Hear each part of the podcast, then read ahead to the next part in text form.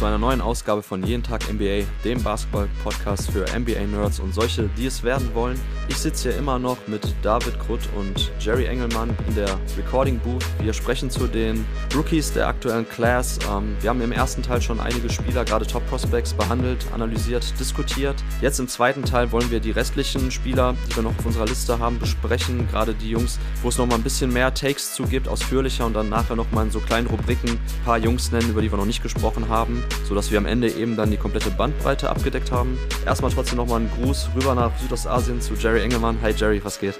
Hey, alles klar. Yes, danke dir. Und David, wie ist die Lage bei dir? Herzlich willkommen zu unserem zweiten Teil. Ja, noch immer gut. Es regnet inzwischen viel mehr als eben, aber da ich drin bin, ist mir das egal. Sehr gut, genau. Wir, wir machen uns noch hier ein paar schöne Stunden im Warmen drinne. Ähm, genau, wir hatten jetzt schon die einzelnen Prospects angesprochen. Ich denke mal, dass wir da schon einen ganz guten Überblick bekommen haben. Ich würde jetzt im zweiten Teil nochmal so zwei, drei Jungs, die wir noch auf der Liste haben, durchgehen und dann nochmal in kleinen Rubriken so ein paar Überraschungen, negativ und positiver Natur, sowie dann nochmal ganz am Ende unseren ersten Überblick über unser All-Rookie-Team geben. Ja, ich weiß nicht, David, möchtest du vielleicht weitermachen und deinen nächsten Spieler direkt nennen, nachdem du ja im letzten Pod Jeremy Sohan am Ende noch mitgebracht hattest? Ja, dann würde ich jetzt mit Jalen Williams um die Ecke kommen, auch wenn ich den, glaube ich, hier im Podcast schon viel zu oft besprochen habe, möglicherweise. Das war ja jemand, der mir während des Draft-Prozesses ein bisschen durch die Finger gerutscht ist. Da habe ich auf den falschen Jalen Williams gesetzt, ja. wenn ich ihn noch immer mag. Gerade defensiv, aber offensiv geht's da leider ein bisschen in die falsche Richtung. Aber gut, um ihn soll es nicht gehen. Ähm, seit der Summer League bin ich natürlich total verliebt in den Kerl, denn er ist einfach der perfekte Flügelspieler in der heutigen NBA. Der Dreier fällt noch noch nicht, aber ich finde nicht, dass der Wurf jetzt unbedingt super schlecht aussieht. Deshalb würde ich mir da jetzt auf Dauer keine großen Sorgen machen. Und ansonsten ist er halt jetzt schon ein ziemlich guter sekundärer Playmaker, äh, kann Pick and Rolls laufen, kann Closeouts attackieren. Defensiv finde ich ihn solide. Ich finde eigentlich ganz lustig, dass er mit äh, Shay zusammenspielt, denn je mehr ich die so ein bisschen zusammenspielen sehe, finde ich schon, dass er irgendwie so ein bisschen so ein billiger Abklatsch von Shay ist, ähm, der sich gerne so ein bisschen in die Zone gurkt, vielseitiger Spieler ist, viel weniger Dreier nimmt, als er es hoffentlich tun sollte. Und ja, ich bin einfach nicht jemand, der sich schnell überzeugen lässt. Also ich halte ja eigentlich relativ lange an meinen äh, Pre-Draft-Takes fest, aber ich muss sagen, dass J-Dub einer der wenigen ist, die mich ziemlich schnell überzeugen konnten. Und ich bin ja jetzt auch in meinen wöchentlichen Rookie-Rankings, wo ich ja so ein bisschen äh, versuche zu verfolgen, wie sich die Class entwickelt, bin ich auch schon dazu übergegangen, ihn auf die zweite Stelle zu hieven, da ich mit dem letzten Monat von Benedict Mathurin etwas unzufrieden war. Und ähm, das hätte ich von ihm auf jeden Fall vor der Draft, aber auch vor der Saison wahrscheinlich nicht erwartet, dass er jetzt schon ein so impactvoller Rookie sein kann, auch wenn man sagen muss, und das würde ich gleich wahrscheinlich noch zu hören kriegen, dass seine On-Off-Zahlen ziemlich schlecht sind. Aber ich habe entschieden, dass ich da seinen Mitspielern die Schuld gebe. Jerry, bevor du zu den On-Off-Zahlen kommst, eine Frage.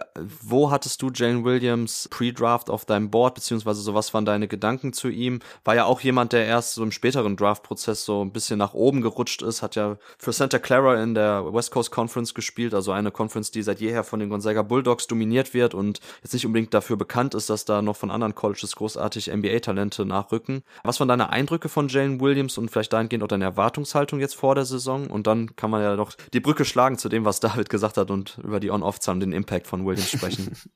Ja, zunächst die langweiligste Antwort. Er ist mir nämlich genauso durch die Finger gerutscht.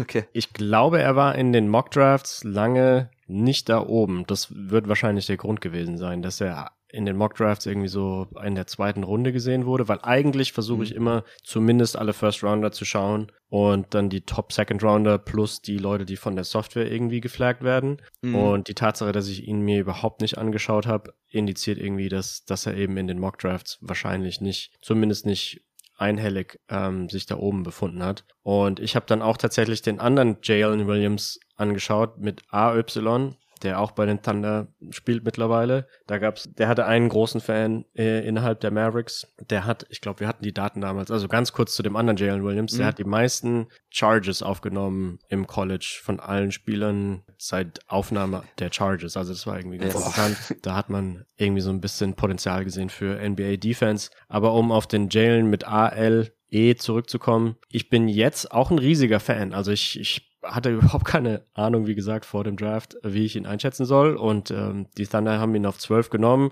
Ihr habt es angesprochen, die On-Off-Zahlen sind, sind sehr negativ, aber ich glaube, also zum einen sind ja Plus-Minus-Zahlen für eine Saison auch immer rauschbehaftet. Und mein Eye-Test würde eigentlich sagen, dass er überhaupt nicht so schlecht ist, wie die Zahlen indizieren. Also die liegen bei minus 12 ist sein On-Off-Wert. Aber da muss man natürlich auch dazu sagen, die Center-Rotation von den Thunder sieht komisch aus. Vielleicht spielt er dann immer gerade in den Minuten, wo überhaupt kein richtiger Center auf dem Feld ist, etc. Oder vielleicht ist es, wie gesagt, auch einfach Rauschen.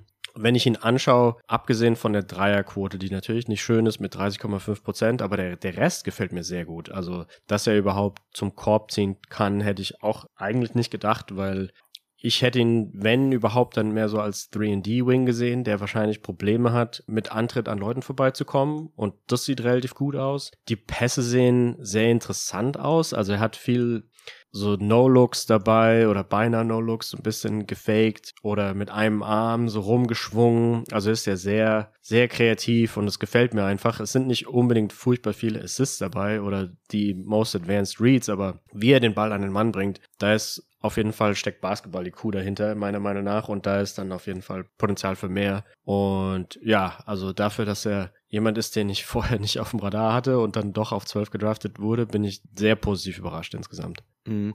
Also genau, der war drei Jahre am College bei Santa Clara und ähm, also das ist natürlich schon mal erstmal ein Punkt. Also es ist halt ein kleineres College von keiner Power Conference und er ist schon halt im dritten Jahr gewesen und in den ersten beiden Spielzeiten, ich habe es gerade nochmal aufgemacht, also er hat den Dreier da unterdurchschnittlich getroffen, als Sophomore nur 27,4 Prozent, 6-3 auf 100 Possessions, war auch gar nicht in so einer Ballhandling-Rolle wie in seinem dritten Jahr und ich glaube, das ist dann auch ein Grund, warum jetzt da vielleicht dann nicht jedes äh, Draftmodell direkt immer angeschlagen hat Anfang der Saison, aber im Laufe der Spielzeit äh, hat man bei Jane Williams dann gesehen und ähm, das passt auch gut zu dem, was du gerade gesagt hast, Jerry, mit dem B-Ball-IQ oder generell mit dem Spielgefühl, dass er halt einfach ein Six Foot Six großer Playmaker ist und das ist immer erstmal spannend und gerade dann den Dreier, den er getroffen hat, also knapp unter 40 Prozent, nur 5 Dreier auf 100 Possessions, aber er war halt so ein lanky, ähm, ja, SGA-Abklatsch hast du es gerade genannt, David, ähm, ist halt so ein Spielertyp, so die einfach dann auch spannend sind, also wenn du plötzlich dann 6-6 großen Playmaker auf dem Court hast, der das Pick and Roll laufen kann, der Offball sich gut bewegen kann, der clevere Cuts macht, der sowohl eben mit dem Ball in der Hand gute Live-Dribble-Pässe spielen kann, hast du ja auch gerade schon angerissen, Jerry, als auch eben generell Offball dann eben den Dreier nehmen und dann halt die Pässe zu spielen. Das ist halt super, super spannend. Also ich hatte ihn schlussendlich an 13 auf meinem Board weil ich einfach so gerne diese Wing Playmaker ziehe, weil ich glaube, dass da sowohl der Floor, wenn der Dreier fällt, sehr hoch ist, als auch eben das Ceiling, weil man braucht ja mittlerweile so diese Shoot, Dribble, Pass Wings mehr als die klassischen 3D Wings. Also ich bin ja auch der Ansicht, davon gibt es einfach viel weniger, als man denkt von diesen klassischen 3D Wings. Und was man ja eigentlich will, ist, dass Leute eben den Ball auf den Boden setzen können, auch dann eben auch ein Gegenspieler aus dem Dribbling attackieren. Das kann alles Jane Williams. Also auch dann eben sehr, sehr spannender Spielertyp hinsichtlich der Skalierbarkeit, neben verschiedenen anderen Spielern zu agieren. Und das sieht man ja auch jetzt, jetzt bei OKC. Also ich finde auch, dass er gut da reinpasst. Die, ähm, die Zahlen werden sicherlich noch in den nächsten Jahren besser werden, einfach wenn die Thunder ein bisschen kompetitiveres Team noch hinkriegen, die Entwicklung bei allen Spielern in die richtige Richtung weitergeht. Ich mag den Fit auch zu SGA, weil man hat dann einfach zwei von solchen Playmaker aus dem Pick and Roll heraus, die durch Drives eben eine Defense attackieren können. Auch wenn Jalen Williams jetzt nicht der Top-Level-Athlet ist, definitiv nicht, finde ich ihn trotzdem sehr shifty und sein Ballhandling ist einfach auch gut genug, um an die Gegenspieler vorbeizukommen. Und ja, mir gefällt er auch total gut. Ich würde sagen, dass seine Rookie-Season stand jetzt, jetzt die Erwartung weder großartig übertrifft, noch jetzt irgendwie enttäuscht, das auf gar keinen Fall. Ist schon ein bisschen so das, was man sich vorstellen konnte, ist ja auch schon etwas älter jetzt mit, mit, mit knapp über 21 Jahren. Ich denke, dass da die Thunder echt einen guten Spieler gezogen haben. Ist halt auch ein Typ, so der einfach ein guter eine gute dritte Offensivwaffe sein kann beim Team. Vielleicht sogar im Idealfall eine, eine zweite offensive Creation-Waffe, aber so genau, es ist nicht kein absolutes Top-Level-Talent gewesen, aufgrund des Alters eben da sicherlich durchgerutscht auf manchen Boards. Aber ich mag den Pick auf jeden Fall mehr von OKC als den Usman Dieng-Pick, den man getätigt hat. Und ich glaube, dass Jalen Williams zusammen mit Chad Holmgren, wenn nächstes Jahr zurückkommt, auf jeden Fall dann so zwei ähm, sehr wichtige Bausteine sind für das ähm, ja, Rebuilding-Team der OKC Thunder. Zu Jalen Williams noch kurz, äh, Jerry, ich war da auch Riesenfan von, ich hatte ihn an 19 auf meinem Board. Ich finde, er ist halt ein sehr weirder Connector-Big-Typ, von dem es einfach gar nicht so viele Spielertypen gibt äh, in der NBA. Ähm, da war halt die Frage bei Jalen Williams, ob er einfach ja mobil genug ist, lang oder athletisch genug, um auch als, als Fünfer in der NBA zu funktionieren, als Rim Protector. Ähm, nur Charges zu ziehen, ist dann ein bisschen zu wenig und äh, ich denke mal, dass da einfach noch gar nicht so viel, wir noch gar nicht so viel gesehen haben. Er hatte zuletzt ein Triple-Double in der G-League aufgelegt, was natürlich schon immer spannend ist, wenn das ein 6-11-Guy macht. Ich hoffe einfach, dass er demnächst noch mal ein bisschen jetzt vielleicht auch zum Ende der Saison, wenn der Panzer, der, der Tanking-Panzer noch mal richtig rausgefahren eingeladen wird von Sam Presti, dass wir dann noch ein bisschen Jalen Williams sehen. Aber ja, zu dem anderen Jalen auf jeden Fall auch sehr, sehr guter Spieler. Ich weiß nicht, habt ihr noch sonst Gedanken zu ihm? Ansonsten würde ich jetzt weitergehen.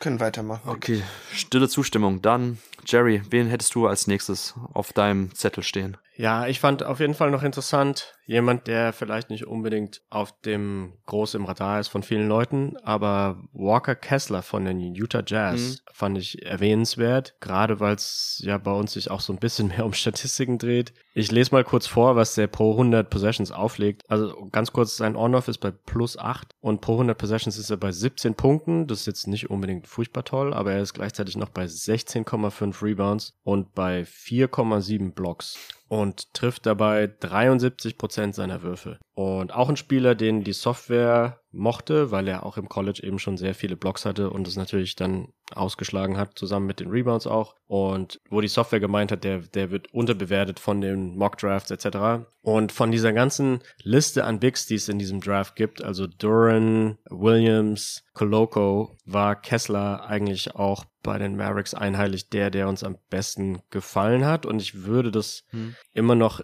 im Moment so als richtig heißen. Ich finde auch die Contests, die er um den Ring herum macht, sehen so viel besser aus als von den ganzen anderen Bigs in dieser Draft Class. Also da, da habe ich einen Angriff gesehen, da haben drei Gegenspieler hintereinander wegen Offensivrebounds in einem Angriff gegen ihn werfen wollen und jeder hat irgendwie um zwei Meter daneben geworfen, nur weil Kessler in der Nähe war. Er hat den Wurf nicht mal geblockt, aber er ist einfach, er wirkt einfach größer als diese anderen Bigs wie Jalen Duran zum Beispiel. Oder vielleicht ist sein, sein Reach nach oben ist wahrscheinlich länger oder seine Verticality ist besser, dass er es besser schafft, auch vom Timing her genau in die Höhe zu springen. Und ja, also die, die Würfe, die um ihn herum genommen werden, die sehen viel problematischer aus für die Offense. Und das gibt mir auf jeden Fall Hoffnung, dass er in der NBA da gut existieren kann als so Rim Protection Big. Was mir natürlich immer Sorgen macht bei dem Spielertyp, ich mag ja an sich eigentlich Stretch Bigs, dass überhaupt die Fähigkeit eventuell da sein sollte, Dreier zu werfen, um eben das Feld so ein bisschen auseinanderzuziehen. Und das fehlt halt leider bei ihm. Insofern weiß ich nicht, ob, ob er es schafft, irgendwie zu starten bei einem richtig guten Team aber für jemand, der auf 22 gedraftet wurde, sieht der im Moment auf jeden Fall ziemlich stark aus, würde ich sagen. Ja, ihr kennt ja auch bestimmt das Shaquille O'Neal Meme, wo er zu Christian Wood damals gesagt hat, uh, I owe you apology, I'm not familiar with your game. Ich würde jetzt nicht bei Walker Kessler so weit gehen, also ich glaube, wir kannten durchaus sein Spiel. Ähm, ich fand ihn bei UNC damals katastrophal. Er ist ja dann ähm, als Transfer nach äh, Auburn gegangen und bevor ich jetzt gleich mal zu den zu deinen Punkten komme, Jerry, die du angesprochen hast, wo mich halt ähm, Walker Kessler überrascht und ähm, ich habe ihn tatsächlich auch in einer späteren Rubrik bei den positiven Überraschungen dabei gehabt, einfach weil ich ihn selber viel weiter hinten gehabt habe auf meinem Board. Er sieht halt in Space noch sogar etwas besser aus als gedacht. Also ich hatte auch damals einzelne Clips von Auburn geschnitten, wo man schon gesehen hat, dass er tatsächlich auch, wenn er eben hochkommt, also jetzt nicht tief in der Drop Coverage verteidigt das Pick and Roll, sondern auch ein bisschen höher kommt, jetzt um ungefähr Level des Screens, dass er da durchaus gut sliden kann mit den äh, mit den kleineren Guards und dann einfach mit seiner Länge, du hast ja schon angesprochen, also 7-1 groß, dazu halt eben dann die Wingspan, dass er da einfach ja, er verdunkelt einfach den Weg zum Korb. Er macht den Ring dicht und das sieht man auch in der NBA tatsächlich, dass er sich einfach in Space noch etwas besser verteidigen kann, als ich dann vielleicht auch gedacht habe. Also ich dachte so diese, ja, dass er dieses, dieses Level an Mobilität nicht wirklich rüber retten kann und dass es in der NBA vielleicht nochmal anders aussieht, wenn er, wenn das Spielfeld einfach breiter ist, dass er da einfach wirklich nur ein reiner Drop-Big ist, der da einfach auch nicht wirklich mobil ist und leicht vom Feld gespielt werden kann. Und das ist momentan nicht der Fall, muss man so ehrlich sagen. Also im Angriff natürlich ultra effizient, also Feldwurfquote von knapp 73 Prozent, nimmt natürlich auch nur eben dann die einfachen Abschlüsse am Ring, die ihm aufgelegt werden. Aber momentan muss man ehrlich sagen, ist Walker Kessler jetzt schon als Rookie einer der, der besseren Dropbacks in der ganzen Liga und das eben mit 21 Jahren. Also David, ich glaube, da müssen wir beide zu, zu Kreuze kriechen bei ihm. Oder würdest du sagen, Moment, nicht so schnell, spätestens in den Playoffs würden wir auch sehen, dass das mit ihm problematisch wird? Ähm, also erstens muss ich ein bisschen weniger zu Kreuze kriechen als du, denn also den Spielertyp mag ich nicht und den werde ich wahrscheinlich auch nie in meiner Top 30 irgendwie unterbringen, wenn ich äh, die Prospects ranke. Aber ich habe mich ja immerhin dafür eingesetzt, dass wir ihn im God Next Mac in unserer Top 45 aufnehmen würden. Ja. und da habt ihr mir alle widersprochen. Schande. ähm, denn ich glaube schon, dass er ein ganz guter Spieler wird. Defensiv finde ich ihn auch schon was besser als erwartet, hätte aber auch die Playoff-Bedenken. Was ich aber ziemlich cool finde, womit ich nicht gerechnet hätte, ist, wie gut sein Touch ist, denn ihr hattet schon seine Feldwurfquote angesprochen ähm, und wie effizient er ist, aber meistens, wenn Spieler so gut treffen, dann sind halt die Hälfte ihrer Würfe oder zumindest mal 40 Prozent wahrscheinlich Dunks, wie bei Robert Williams oder Mitch Robinson oder so. Ähm, bei ihm sind tatsächlich nur 33 Prozent seiner Attempts Dunks. Ansonsten ist das einfach Layups und gutes Fingerspitzengefühl. Und mhm. das ist auch etwas, was ich spannend finde, weil da könnte ich mir dann vorstellen, dass er dann auf Dauer auch vielleicht ein bisschen mehr Content entwickeln kann, wie zum Beispiel jemand wie Gobert, wo ich mich jetzt wundern würde, wenn äh, das Verhältnis von Dunks zu Layups irgendwie in dem Rahmen wäre. Und das macht's mir ein bisschen mehr Mut, dass er halt in den Playoffs offensiv nicht unbedingt ein totales Minus ist, auch wenn er da natürlich im Moment noch sehr roh ist. Ja, wie gesagt, für die Playoffs finde ich den Spielertypen nicht toll, aber ich denke, wir können jetzt schon mit Sicherheit sagen, dass er in der Regular Season auf lange Zeit ziemlich brauchbar sein wird und damit auch ein toller Pick oder Teil des Trades äh, von Utah. Ja, also die die Produktivität alleine Zeit seiner NBA-Karriere, davon kann man jetzt ausgehen, wird dafür sorgen, dass er in der Redraft auf jeden Fall höher weggeht. Einfach, wie gesagt, seine Produktivität wird viel zu hoch sein in der Regular Season. Ähm, Jerry, wie stehst du zu dem Thema Wert von solchen Drop-Bigs in der Postseason, wenn tatsächlich dann auch mehr geswitcht werden muss und man einfach ein bisschen mehr Variabilität braucht am defensiven Ende? Ja, ich stimme da vollkommen zu. Also ich sehe das auch tendenziell eher problematisch. Und also zusammen mit der Tatsache, dass er nicht stretchen kann. Ich denke, als so ein bisschen in Anführungsstrichen Energy Rim Protection Big von der Bank wird es in den Playoffs reichen, weil ja die meisten Banklineups das jetzt nicht so furchtbar toll ausnutzen können. Zumindest mhm. nicht in den ersten zwei Playoff-Runden. Aber mehr ist da wahrscheinlich nicht drin. Aber wie gesagt, also wenn, ich, ich würde jetzt auch nicht unbedingt in den Top 10 nochmal draften oder so. Aber wenn ich mir anschaue, dass er auf 22 genommen wurde, vor allem mit den anderen Bigs, die vor ihm genommen wurden, ähm, die zum Teil ja kaum spielen, also Mark Williams bei den Hornets. Da sieht es dann dann in dem Vergleich zumindest doch ziemlich gut aus. Eine Frage, Jerry, wie stehst du generell zu dem Thema? Ich glaube, warum wir den auch nicht hatten, weil, also mit wir meine ich dann halt vor allem so die Draftungs hier bei Intag NBA, Dennis, Tobi Bühner, David und ich, weil wir einfach sagen, okay, es ist, es macht wenig Sinn, einen Spieler hochzupicken. Also Mark Williams ist halt das Paradebeispiel jetzt sogar dann in der Lottery. Ähm, wenn du einen Spieler hast, der wahrscheinlich in seinem Median-Outcome jemand ist, so den du auch also die, dessen Produktivität du wahrscheinlich auch über eine Mid-Level-Exception irgendwie dir reinholen kannst oder die halt günstig in der Free Agency erstehen kannst, nach Fit zu draften, wie es dann ja vielleicht jetzt eben die Hornets gemacht haben. Also ich hoffe mal für sie, dass das deren Idee war und nicht, dass Mark Williams deren Best Player Available an der Stelle war. Wie ist denn da deine Philosophie generell bei der Draft von Bigs? Weil ich würde halt immer sagen, lieber Wings ziehen, die im Idealfall halt einen größeren Impact haben, variabler sind und die auch einfach dann, wenn sie tatsächlich auch eher Medium, wenn nicht sogar High ähm, Ceiling treffen, auch viel zu teuer sind, die anderweitig reinzuholen. Also, weil du jetzt gerade gesagt hast, bei den Mavs, Walker Kessler wäre ein Thema gewesen. Ja, wie ist, wie ist generell deine Philosophie zu dem, äh, zu der Draft und Bigs? Und gerade wenn man denkt, dass es tatsächlich eher Richtung eindimensionalere Drop Defender geht. Ja, also ich stimme dir da größtenteils wahrscheinlich auch zu. Ich denke, ich sehe das relativ, vielleicht ein bisschen weniger schwarz und weiß. Also ich, mhm.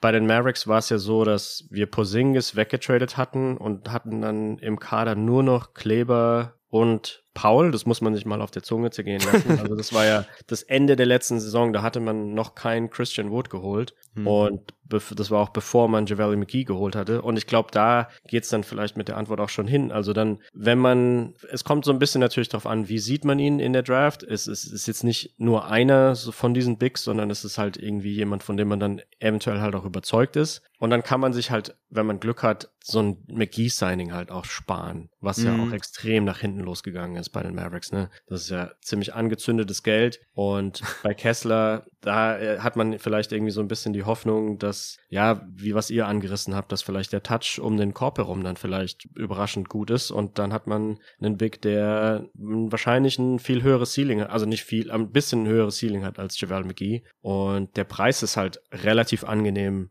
wenn man in den 20er pickt. Also die kriegen ja so drei, vier Millionen pro Jahr. Und ich würde es immer von Draft Class zu Draft Class abhängig machen. Also wenn, wenn jetzt irgendwie das so wirkt, als gäbe es überhaupt keine guten Wings mehr, dann nehme ich halt einen Big, wenn ich unbedingt einen brauche. Also so ungefähr würde ich das wahrscheinlich beschreiben. Hm. Ja, wahrscheinlich ist die Gewichtung bei uns, was du gerade mit Schwarz-Weiß meintest, dass wir sehr, sehr stark schon Richtung so High-Leverage-Situationen gucken, wobei aber im Endeffekt die Regular Season auch eine Bedeutung hat und wichtig ist und man dafür einfach auch Buddies braucht und gerade wenn die so produktiv sind und einen hohen Floor haben wie Walker Kessler, dass es dann auch schon irgendwie ab Position 20, wie du gesagt hast, dann definitiv Sinn ergibt, gibt, einfach auf die Regular Season Produktivität zu gehen. Das ist dann halt ein Pick, so wie gesagt, aus der philosophischen Draft-Warte heraus, wo ich auch sagen würde, klar, da sieht man dann schnell schlecht aus, wenn man ihn nicht mal in der Top 45 hat, Walker Kessler, weil einfach die Produktivität jetzt da sein wird. Aber gerade bei Mark Williams bin ich da weiterhin sehr, sehr pessimistisch und finde es weiterhin katastrophal, was die Hornets da gemacht haben, weil man in dieser Range nicht einfach auf den Fit gehen sollte, erst recht nicht, wenn der Kader noch so viele Lücken und Löcher hat wie der, der Hornets. Ähm,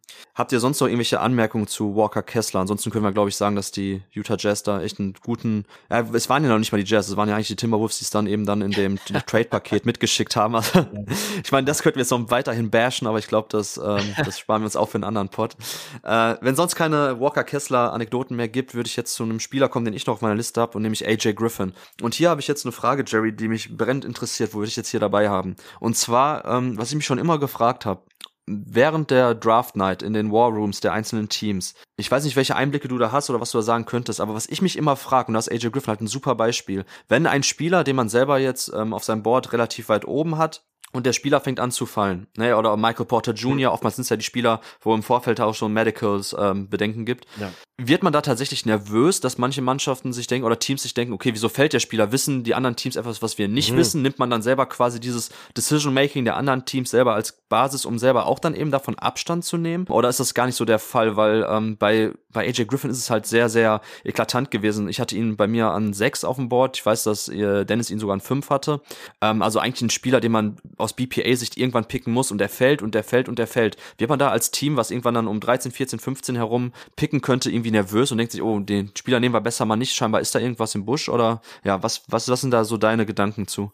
Ja, ich habe da zwei Punkte. Also zum einen wird man viel weniger nervös, als die Öffentlichkeit wahrscheinlich denkt, dass man wird, weil mhm. alle Teams eigentlich die gleichen Medicals bekommen von den Spieleragenten zugeschickt. Also die, die Spielagenten müssen einem die ganzen MRT und MRI-Bilder schicken, mhm. die es halt so gibt. Und dann haben die Teams einfach so unendlich viel Information. Also das, ich habe da mehrere Medicals von Spielern gesehen, wo ich dachte, da ist jetzt für jedes einzelne Band und Sehne im Knie irgendwie eine, eine Beschreibung. Also da waren wirklich zehn Sätze, die alle einen unterschiedlichen Teil vom Knie beschrieben haben von einem einzigen Spieler, der im Krass. College in zwei Jahren vielleicht drei Spiele verpasst hat und ich nix wusste von der OP oder so. Und der, der Mavericks Arzt hat sich die, die MRT-Bilder etc. angeschaut und hat halt 17 verschiedene Dinge gefunden. Und insofern sind die Überraschungen dann, glaube ich, ein bisschen geringer, weil eben die, die Informationsflut ist schon da und man kann sich das dann irgendwie immer denken. Also zum Beispiel, das letzte Beispiel war Jared Butler bei den, der von den mhm. Jazz mhm. irgendwann gedraftet wurde, letztes Jahr. Ja, mittlerweile muss man sagen, vorletztes Jahr, wo auch in der Öffentlichkeit, ich glaube, in der Öffentlichkeit so ein bisschen Verwirrung da war, dass er so weit gefallen ist und hat sich rausgestellt, dass er so eine Art Herzschrittmacher, glaube ich, braucht. Ja, Myokarditis hatte der, glaube ich, niemand, der hatte eine Herzmuskelentzündung, irgendwas Chronisches ja. auf jeden Fall auch, genau. Ja, ja. Und wenn man das nicht weiß, dann ist man natürlich extrem verwirrt, aber es ist eigentlich so, dass jedes Team ähm, die gleichen Informationen hat und alle Informationen hat. Und das ergibt sich dann relativ schnell daraus. Wir hatten ja, also um, um die Fra den mhm. Fra zweiten Teil der Frage zu beantworten, wir hatten ja so eine ähnliche Situation mit Halliburton, dass er tiefer gefallen ist, als viele dachten. Und wir waren eigentlich mehr von dem, wir hatten mehr den Ansatz, dass man das versucht auszunutzen. Wir haben ja dann versucht, dieses Paket zu schnüren, dass man für ihn tradet. Und hatten eben geglaubt, dass je tiefer er fällt, desto wahrscheinlicher wird es, dass die Teams, mit denen wir traden wollen, dann das Paket auch tatsächlich auch annehmen, weil sie müssen uns nicht mehr den, den sechsten Pick geben für Seth Curry und den 18. Pick, sondern sie müssen uns nur noch den elften Pick geben für Seth Curry und den 18. Pick. Mhm. Und also wir wollten in so Situationen dann eben zuschlagen. Ähm, dummerweise dummerweise hat es ja in der Halliburton-Situation nicht funktioniert. Aber ja, also ich denke, die meisten Teams werden, wenn sie überrascht sind in irgendeiner Form, dann werden wahrscheinlich ziemlich schnell irgendwelche Kollegen angerufen oder irgendwelchen Kollegen getextet, weil meistens kriegst du das dann auch irgendwie so über dritte Personen mit. Also warum haben die jetzt den Spieler dort nicht genommen? Kannst du mal bitte dem kurz texten? Der textet mhm. dir irgendwas zurück oder du rufst ihn schnell an. Also die, die Teams und Spieler sind oder die Coaches und Manager etc. sind super gut miteinander verbunden. Ist jetzt nicht so, dass man da ähm, viel miteinander reden soll oder darf, aber in der Praxis wird da, glaube ich, schon relativ viel miteinander geredet. Okay, ja, sehr, sehr interessant. Also das Ding halt bei AJ Griffin war, ähm, dass wir alle eigentlich relativ optimistisch bei ihm waren, oder beziehungsweise das Skillset nie in Frage gestellt hat. AJ Griffin hat ja diese krasse Verletzungshistorie schon seit Highschool-Tagen. Also von, von einem Dislocated Knee über ähm, irgendwelche Ankle-Verletzungen kam da so viel beisammen, dass er halt fast unterm Strich zwei Jahre, glaube ich, kein Basketball gespielt hat und nur noch selber ein bisschen Rehab und trainiert hat. Hat ja auch dann sein Highschool-Jahr das letzte ausgesessen. Und ähm, ja, deshalb wusste man nicht genau bei Duke, was man von ihm kriegt. War ja damals schon trotzdem Top-Level-Prospect. Hat auch ja für die Auswahlmannschaften der Amerikaner gespielt bei den U-Turnieren. Sah da richtig krass aus schon im jungen Alter. Sehr, sehr definierter Körperbau schon. Ultra krasser Athlet. Ja, und dann bei Duke hat man gesehen, dass das tatsächlich ein bisschen rostig ist. Und ähm, worauf ich hinaus will, also wie gesagt, Adrian Griffin, bislang, ich dachte kurz einmal die Splits eben, das hatte ich beim letzten Spieler nicht mehr, aber bei ihm ist halt nochmal interessant.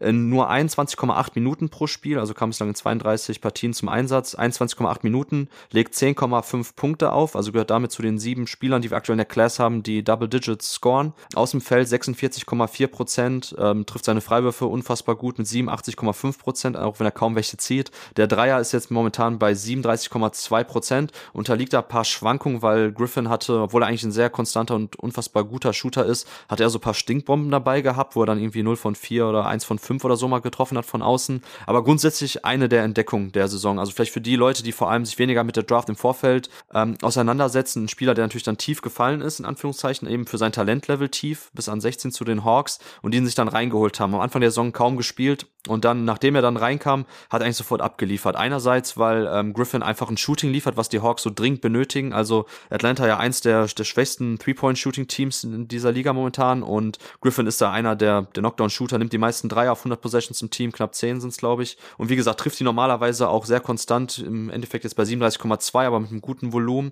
Und ist halt jemand, der jetzt auch schon eben so dieses Floor-Spacing-Element reinbringen kann und dazu halt in dem jungen Alter mit dem, mit dem Body, den er mitbringt, äh, also sehr definierte 6'7, 6'8 ähm, Größe und kann einfach mit dem Ball halt auch ein bisschen was anfangen. Also man sieht auch tatsächlich, dass er so in viele Chicago Zoom-Sets eingebunden wird, wo er quasi so aus Dribble-Handoffs attackieren kann, ähm, flüchtet da meistens eher in die Midrange, also stoppt dann da ab für einen Pull-Up-Wurf, aber kann auch ab und zu zum Korb durchziehen. Also ist da auch ein bisschen entschlossener schon, als man befürchtet hat, weil man dachte, okay, so dieses Off-the-Dribble-Game hat man jetzt bei Duke nicht so viel gesehen. Klar, Paolo hat natürlich auch sehr viele Possessions gefressen damals, aber man war schon bei Duke eben, hat man gesehen, dass Griffin als Floor-Spacer, als ähm, ja, Komplementär-Wing zu einem zu, zu einem richtig guten On-Ball-Creator halt hervorragend passt und das finde ich, sieht man jetzt auch bei den Hawks. Also für mich auf jeden Fall, wir kommen ja nachher noch zu unserer Top 5 der, der Rookies, ähm, ist jemand, der halt einen krassen Impact schon bringt, positiv am offensiven Ende. In der Defense finde ich ihn On-Ball eigentlich besser als äh, befürchtet, sagen wir mal so. Bleibt manchmal immer noch an Blöcke hängen, kommt nicht schnell genug rum, aber hat eigentlich eine ganz gute Fußarbeit und vor allem auch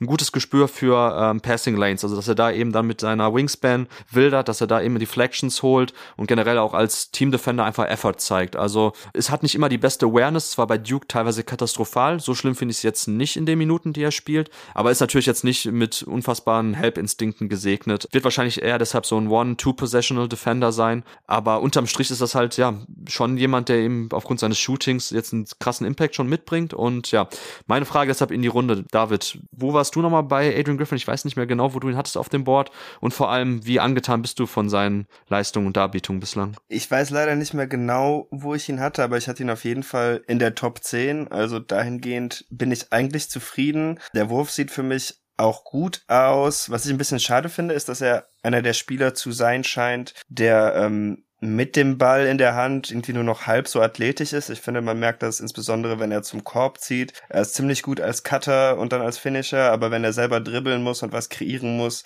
dann mhm. äh, zieht er halt weder Fouls noch kriegt er da saubere Looks. Als Cutter, aber wie gesagt, wirklich sehr gut. Er dürfte ja jetzt auch die Liga anführen in Game-Winning Buzzer-Beater Layups.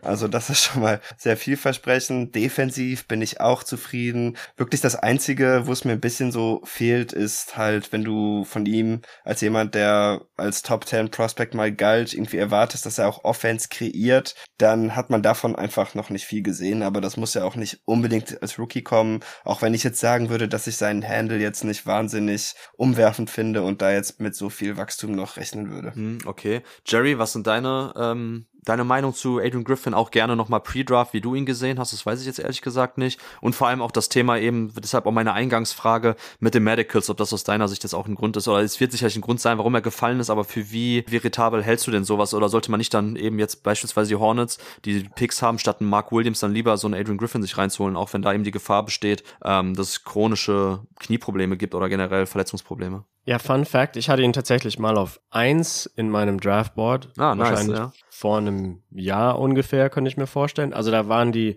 Hm. die Mock Drafts noch ziemlich in Fluktuation und ich, ich habe mir die Spieler angeschaut und wahrscheinlich Jabari gesehen, war ich ja eh kein, kein großer Fan. Und ich- also Griffin war damals in den Mocks auf vier, glaube ich, mich zu erinnern. Und ich habe mir die Top vier dann eben angeschaut und war von keinem so Mhm. richtig überzeugt und bin ja insgesamt ein großer Fan von so guten 3D-Spielern. Ich glaube, er hat Mhm. damals im College auch so um die 40 Prozent der Dreier oder so getroffen.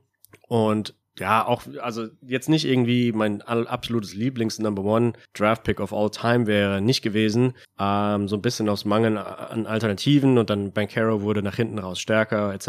Und dann hat, ist, ist er von der, von der Eins dann auf jeden Fall weggerutscht. Und ja, also ich, eigentlich wurde er relativ weit oben gesehen und ich war dann sehr geschockt, dass er so weit gefallen ist. Aber du hast es ja angesprochen, also da waren nicht nur leichte Knieverletzungen dabei, sondern schon ziemlich extreme.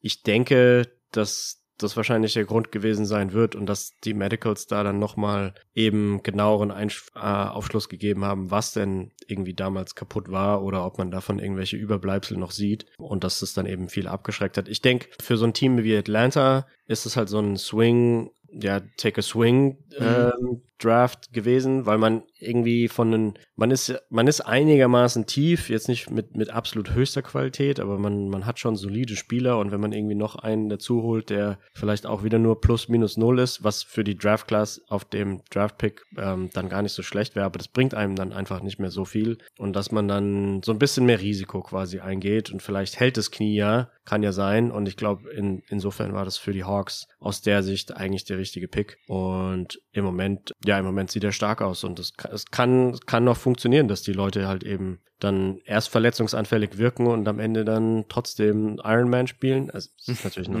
noch nicht die, die ganze Saison, ist ja noch nicht mal rum, aber ähm, so, so Knieverletzungen sind ja oft Freak Injuries und äh, das kann, kann dann auch, ich selber hatte auch eine extrem schlimme Knieverletzung vor 15 Jahren oder so und hatte danach nie wieder eine. Also es kann mal so Mhm. kommen, mal so kommen. Und manchmal hat man halt Glück. Ja, und das ist halt die Frage, aber sind die Opportunitätskosten nicht so gering jetzt für ein Team, was irgendwie Ende der Lottery ist, dass man halt lieber dann so einen Wing-Prospect Ja. zieht, statt eben Big? Also das ist halt für mich, woran ich mich so massiv störe ähm, bei dem Decision-Making der, der Teams, dass man eben sagt, okay, selbst wenn Griffin halt nicht funktioniert und er wird einfach nicht fit oder ist einfach unkonstant, okay, dann hat man eben dann einen 13., 14. Pick vielleicht verbrannt. Aber das sind ja normalerweise im Median-Outcome sowieso die Picks, ähm, wurde ja im Grunde genommen in der idealtypischen Verteilung der Talente. An dieser Stelle würdest du normalerweise im besten Fall noch einen Rotationsspieler, wenn überhaupt, kriegen. Ähm, wenn wir sagen, dass ungefähr nur so knapp 20 Spieler, knapp über 20 Spieler aus jedem Draftjahrgang ähm, eine NBA-Karriere hinlegen. Also das, also warum geht man nicht trotzdem auf Griffin? So, das wäre die Frage, äh, Jerry, die ich jetzt nochmal hätte, so an dich,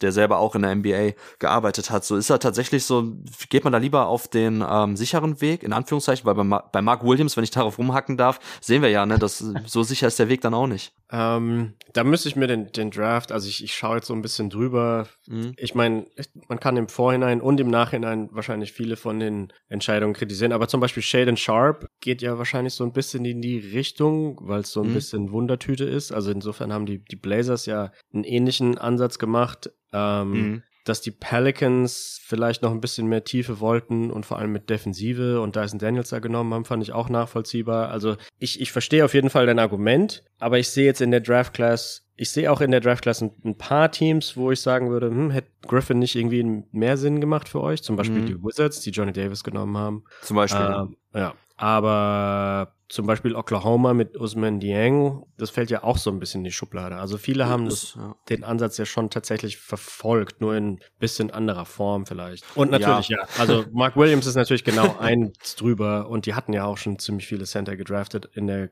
kürz, kürzeren Vergangenheit. Ähm, ich glaube, bei den Hornets kann man einfach insgesamt ein großes Fragezeichen dahinter setzen, was die so machen. Ähm, und handeln nicht immer rational und äh, optimal. muss man wohl wahr. so sagen. Ja. genau, äh, David, hast du noch ähm, irgendwie eine, äh, ja, eine Anmerkung zu Griffin, die wir noch nicht hatten?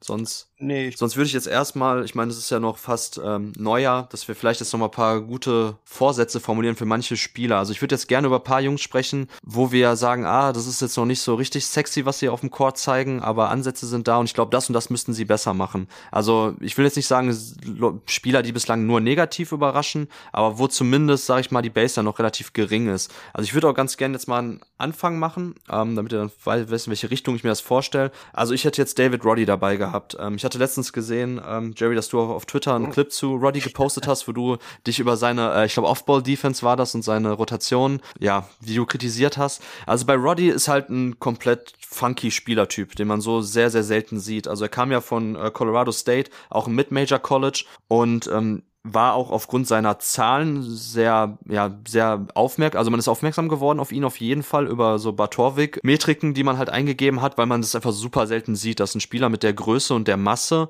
im Endeffekt, ja, so ein bisschen seinen Williamson Light gespielt hat damals bei Colorado State, also super viel On-Ball im Pick-and-Roll kreiert, hat teilweise so Triple-Screens gestellt bekommen, die er dann gecurlt ist, attackiert hat, konnte Pässe spielen, konnte eigentlich von jedem Spot auf dem Feld ähm, treffen, also gerade die Dreierquote war jetzt auch in seinem dritten Jahr, also als Junior, war die dann plötzlich auch sehr hoch, wo man schon gesagt hat, oh, keine Ahnung, ob er wirklich jetzt so ein Knockdown-Shooter ist, aber zumindest ist das jetzt ein Element in seinem Spiel, was noch hinzugekommen ist. Und ich, ich mag ja total, das habe ich vorhin schon angesprochen, so bei Jeremy Sohan, ich mag halt Spielertypen, die ein bisschen so aus der Reihe tanzen, weil das sind oftmals eben die Spieler, genau, Draymond Green schon gesagt damals, ähm, die einfach tatsächlich da nochmal so das ähm, Zünglein an der Waage sind, um ein Team tatsächlich so over the hump zu bringen, also dass man tatsächlich dann kompetitiv wird. Und ähm, auch Superstars sind ja oftmals eben nicht so diese 0815 Prospects gewesen, sondern entweder aus athletischer, aus physischer Sicht oder die generelle Kombination aus Skills und aus Body, die dann eben so einzigartig sind. Und Roddy ist halt ein einzigartiger Spielertyp. Und ich bin auch, ähm, ich will jetzt nicht sagen enttäuscht von ihm, aber ich bin vor allem ein bisschen enttäuscht davon, wie er eingesetzt wird. Also er ist tatsächlich mehr oder weniger so ein reiner Floor-Spacer bei den Grizzlies momentan. Oder er ist jetzt noch ein bisschen aus der Rotation jetzt hinten rübergefallen, nachdem Zaire Williams zurückkam. Aber auch am Anfang, man hat ihn halt tatsächlich dann mehr als Floor-Spacer genutzt. Und ich war halt nicht hundertprozentig überzeugt davon, dass der Wurf auch tatsächlich, ähm, ja, for real ist. Also er hat, trifft aktuell 26,5 Prozent seiner Dreier, trifft nur 59,5 Prozent seiner Freiwürfe. Also es ist halt kein Natural Shooter, das kann man schon sagen. Und so wurde er aber halt ein bisschen eingesetzt, so. Und da nahm man sich meiner Meinung nach ein bisschen so die Stärke Stärke von Roddy. Also ich hätte mir gewünscht, dass man tatsächlich ihn auch, selbst wenn Ja Morant mit auf dem Feld steht oder Desmond Bain, ähm, dass man Roddy trotzdem ein bisschen so aus Handoff-Aktion eher attackieren lässt, dass man schaut, dass er tatsächlich ein bisschen mehr On-Ball-Raps kriegt. Ähm, weil ich glaube, so ist der Spielertyp ein bisschen verschenkt und er äh, ist halt eben nicht der klassische 3D-Wing. Definitiv nicht. Und von daher, ich glaube, da hat Taylor Jenkins auch noch nicht so richtig den Dreh gefunden, wie er Roddy einsetzen kann. Wie gesagt, ist jetzt ein bisschen aus der Rotation wieder rausgefallen. Ähm, was so die Off-Ball-Instinkte betrifft, Jerry, die du gepostet hast bei Roddy, sind mir gar nicht so extrem aufgefallen. Bei dem einen Clip, den du gepostet hast, stimmte. Also da war ein No Man's Land in der, in der Help-Defense. Das war nicht gut. Aber ich finde eigentlich On-Ball hat er einen sehr guten Job gemacht. Also er bringt halt echt einen sehr, sehr fülligen Frame mit. Du, du hast ja sogar geschrieben, Jerry, vielleicht sogar 20 Pounds zu viel.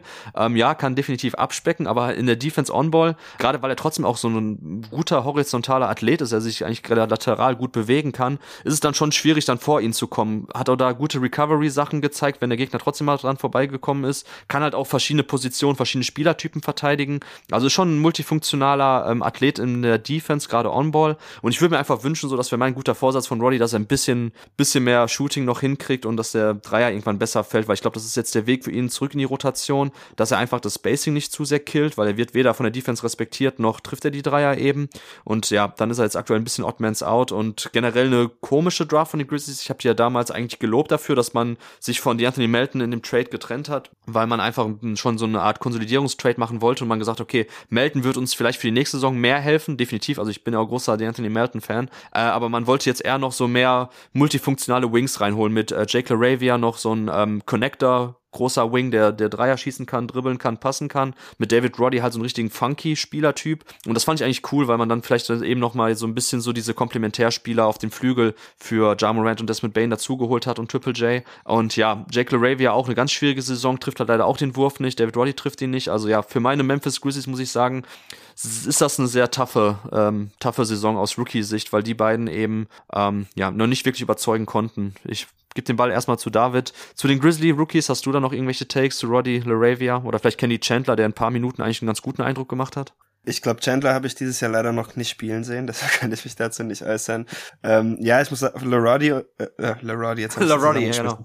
Laravia und Roddy sind leider beides auch Spieler, die ich nicht wirklich mochte. Ich glaube, ich hatte sie überhaupt nicht in meinen Top 30 und ich weiß einfach nicht, was die beste Version dieser Spieler so genau ist. Also ich meine, gut, bei Laravia ist es ziemlich klar, aber da fehlt mir persönlich dann so ein bisschen die Upside. Und bei Roddy selber, ich finde dieses Pick-and-Roll-Game von ihm natürlich interessant und im, äh, im College sah das auch sehr spannend aus, aber ich kann mir einfach nicht so wirklich vorstellen, dass das in der NBA was wird, außer er wird ein viel besserer Pull-Up-Shooter. Ähm, ist natürlich schon irgendwie vorstellbar, aber gepaart mit seiner schlechten Freiwurfquote würde ich da im Moment jetzt nicht so super von ausgehen und dann weiß ich halt nicht, was seine Rolle sein soll in einem guten NBA-Team, außer man gibt ihm wirklich viel den Ball, aber die Grizzlies sind ja jetzt auch nicht in einer Situation, wo das Sinn machen würde. Vielleicht könnte man ihn erstmal ein bisschen mehr in der G-League parken und ihn da ein mhm. bisschen mhm. experimentieren lassen. Ich könnte mir, ja, vielleicht wäre das sogar der beste Weg und dann gucken, was man mit ihm als On-Ball-Spieler hat, denn ich glaube einfach Off-Ball hat er im Moment nicht das richtige Skillset und das muss man vielleicht einfach nächstes Jahr nochmal schauen. Aber ich würde ihn jetzt nicht wirklich in eine Rolle forcieren, weil dazu ist er mir noch nicht fertig genug als äh, Komplementärspieler. Mhm, genau. Also kurz, Jerry, bevor ich dir das Wort überlasse. Also aktuell 31,6 Prozent seiner Abschlüsse sind aus dem Catch and Shoot von Roddy. 0,71 Points per Possession dann aus diesem äh, Playtype. Das ist übelst tough und das ist auch genau das, was ich eigentlich nicht sehen wollte, weil ich glaube, ja. also wenn man Roddy draftet, dann eigentlich nicht, um dann Catch and Shoot Off-Ball-Spieler zu kriegen, sondern ihn tatsächlich so ein bisschen funky-mäßig in alle möglichen Sets einbinden, viel On-Ball auch mal machen lässt, der einfach auch ein gutes Auge für, für einen Mitspieler hat, aber er hat ja quasi gar keine Pick-and-Roll-Händler ähm, gehabt, also ich sehe gerade 4,8 Prozent all seiner Angriffe, also das ist sehr, sehr wenig gewesen, ja. Jerry, was ist dein Take zu David Roddy und wo könnte da die Reise für ihn hingehen aus deiner Sicht? Also ich stimme da David zu. Ich denke, ein Problem in Anführungsstrichen ist, dass, dass er halt bei den Grizzlies spielt und da einfach nicht die Zeit ist, um so jemand ranzubringen an mhm. die Dinge, die er dann letztendlich können muss. Insofern finde ich die Idee mit der G-League auch nicht schlecht. Ich habe so ein bisschen Angst davor, dass er sich in der G-League eben halt körperlich dann durchsetzen kann, eventuell, und es dann aber in der NBA dann doch wieder nicht reicht. Das heißt, dass er da eigentlich gen nicht genau das lernt, was er eigentlich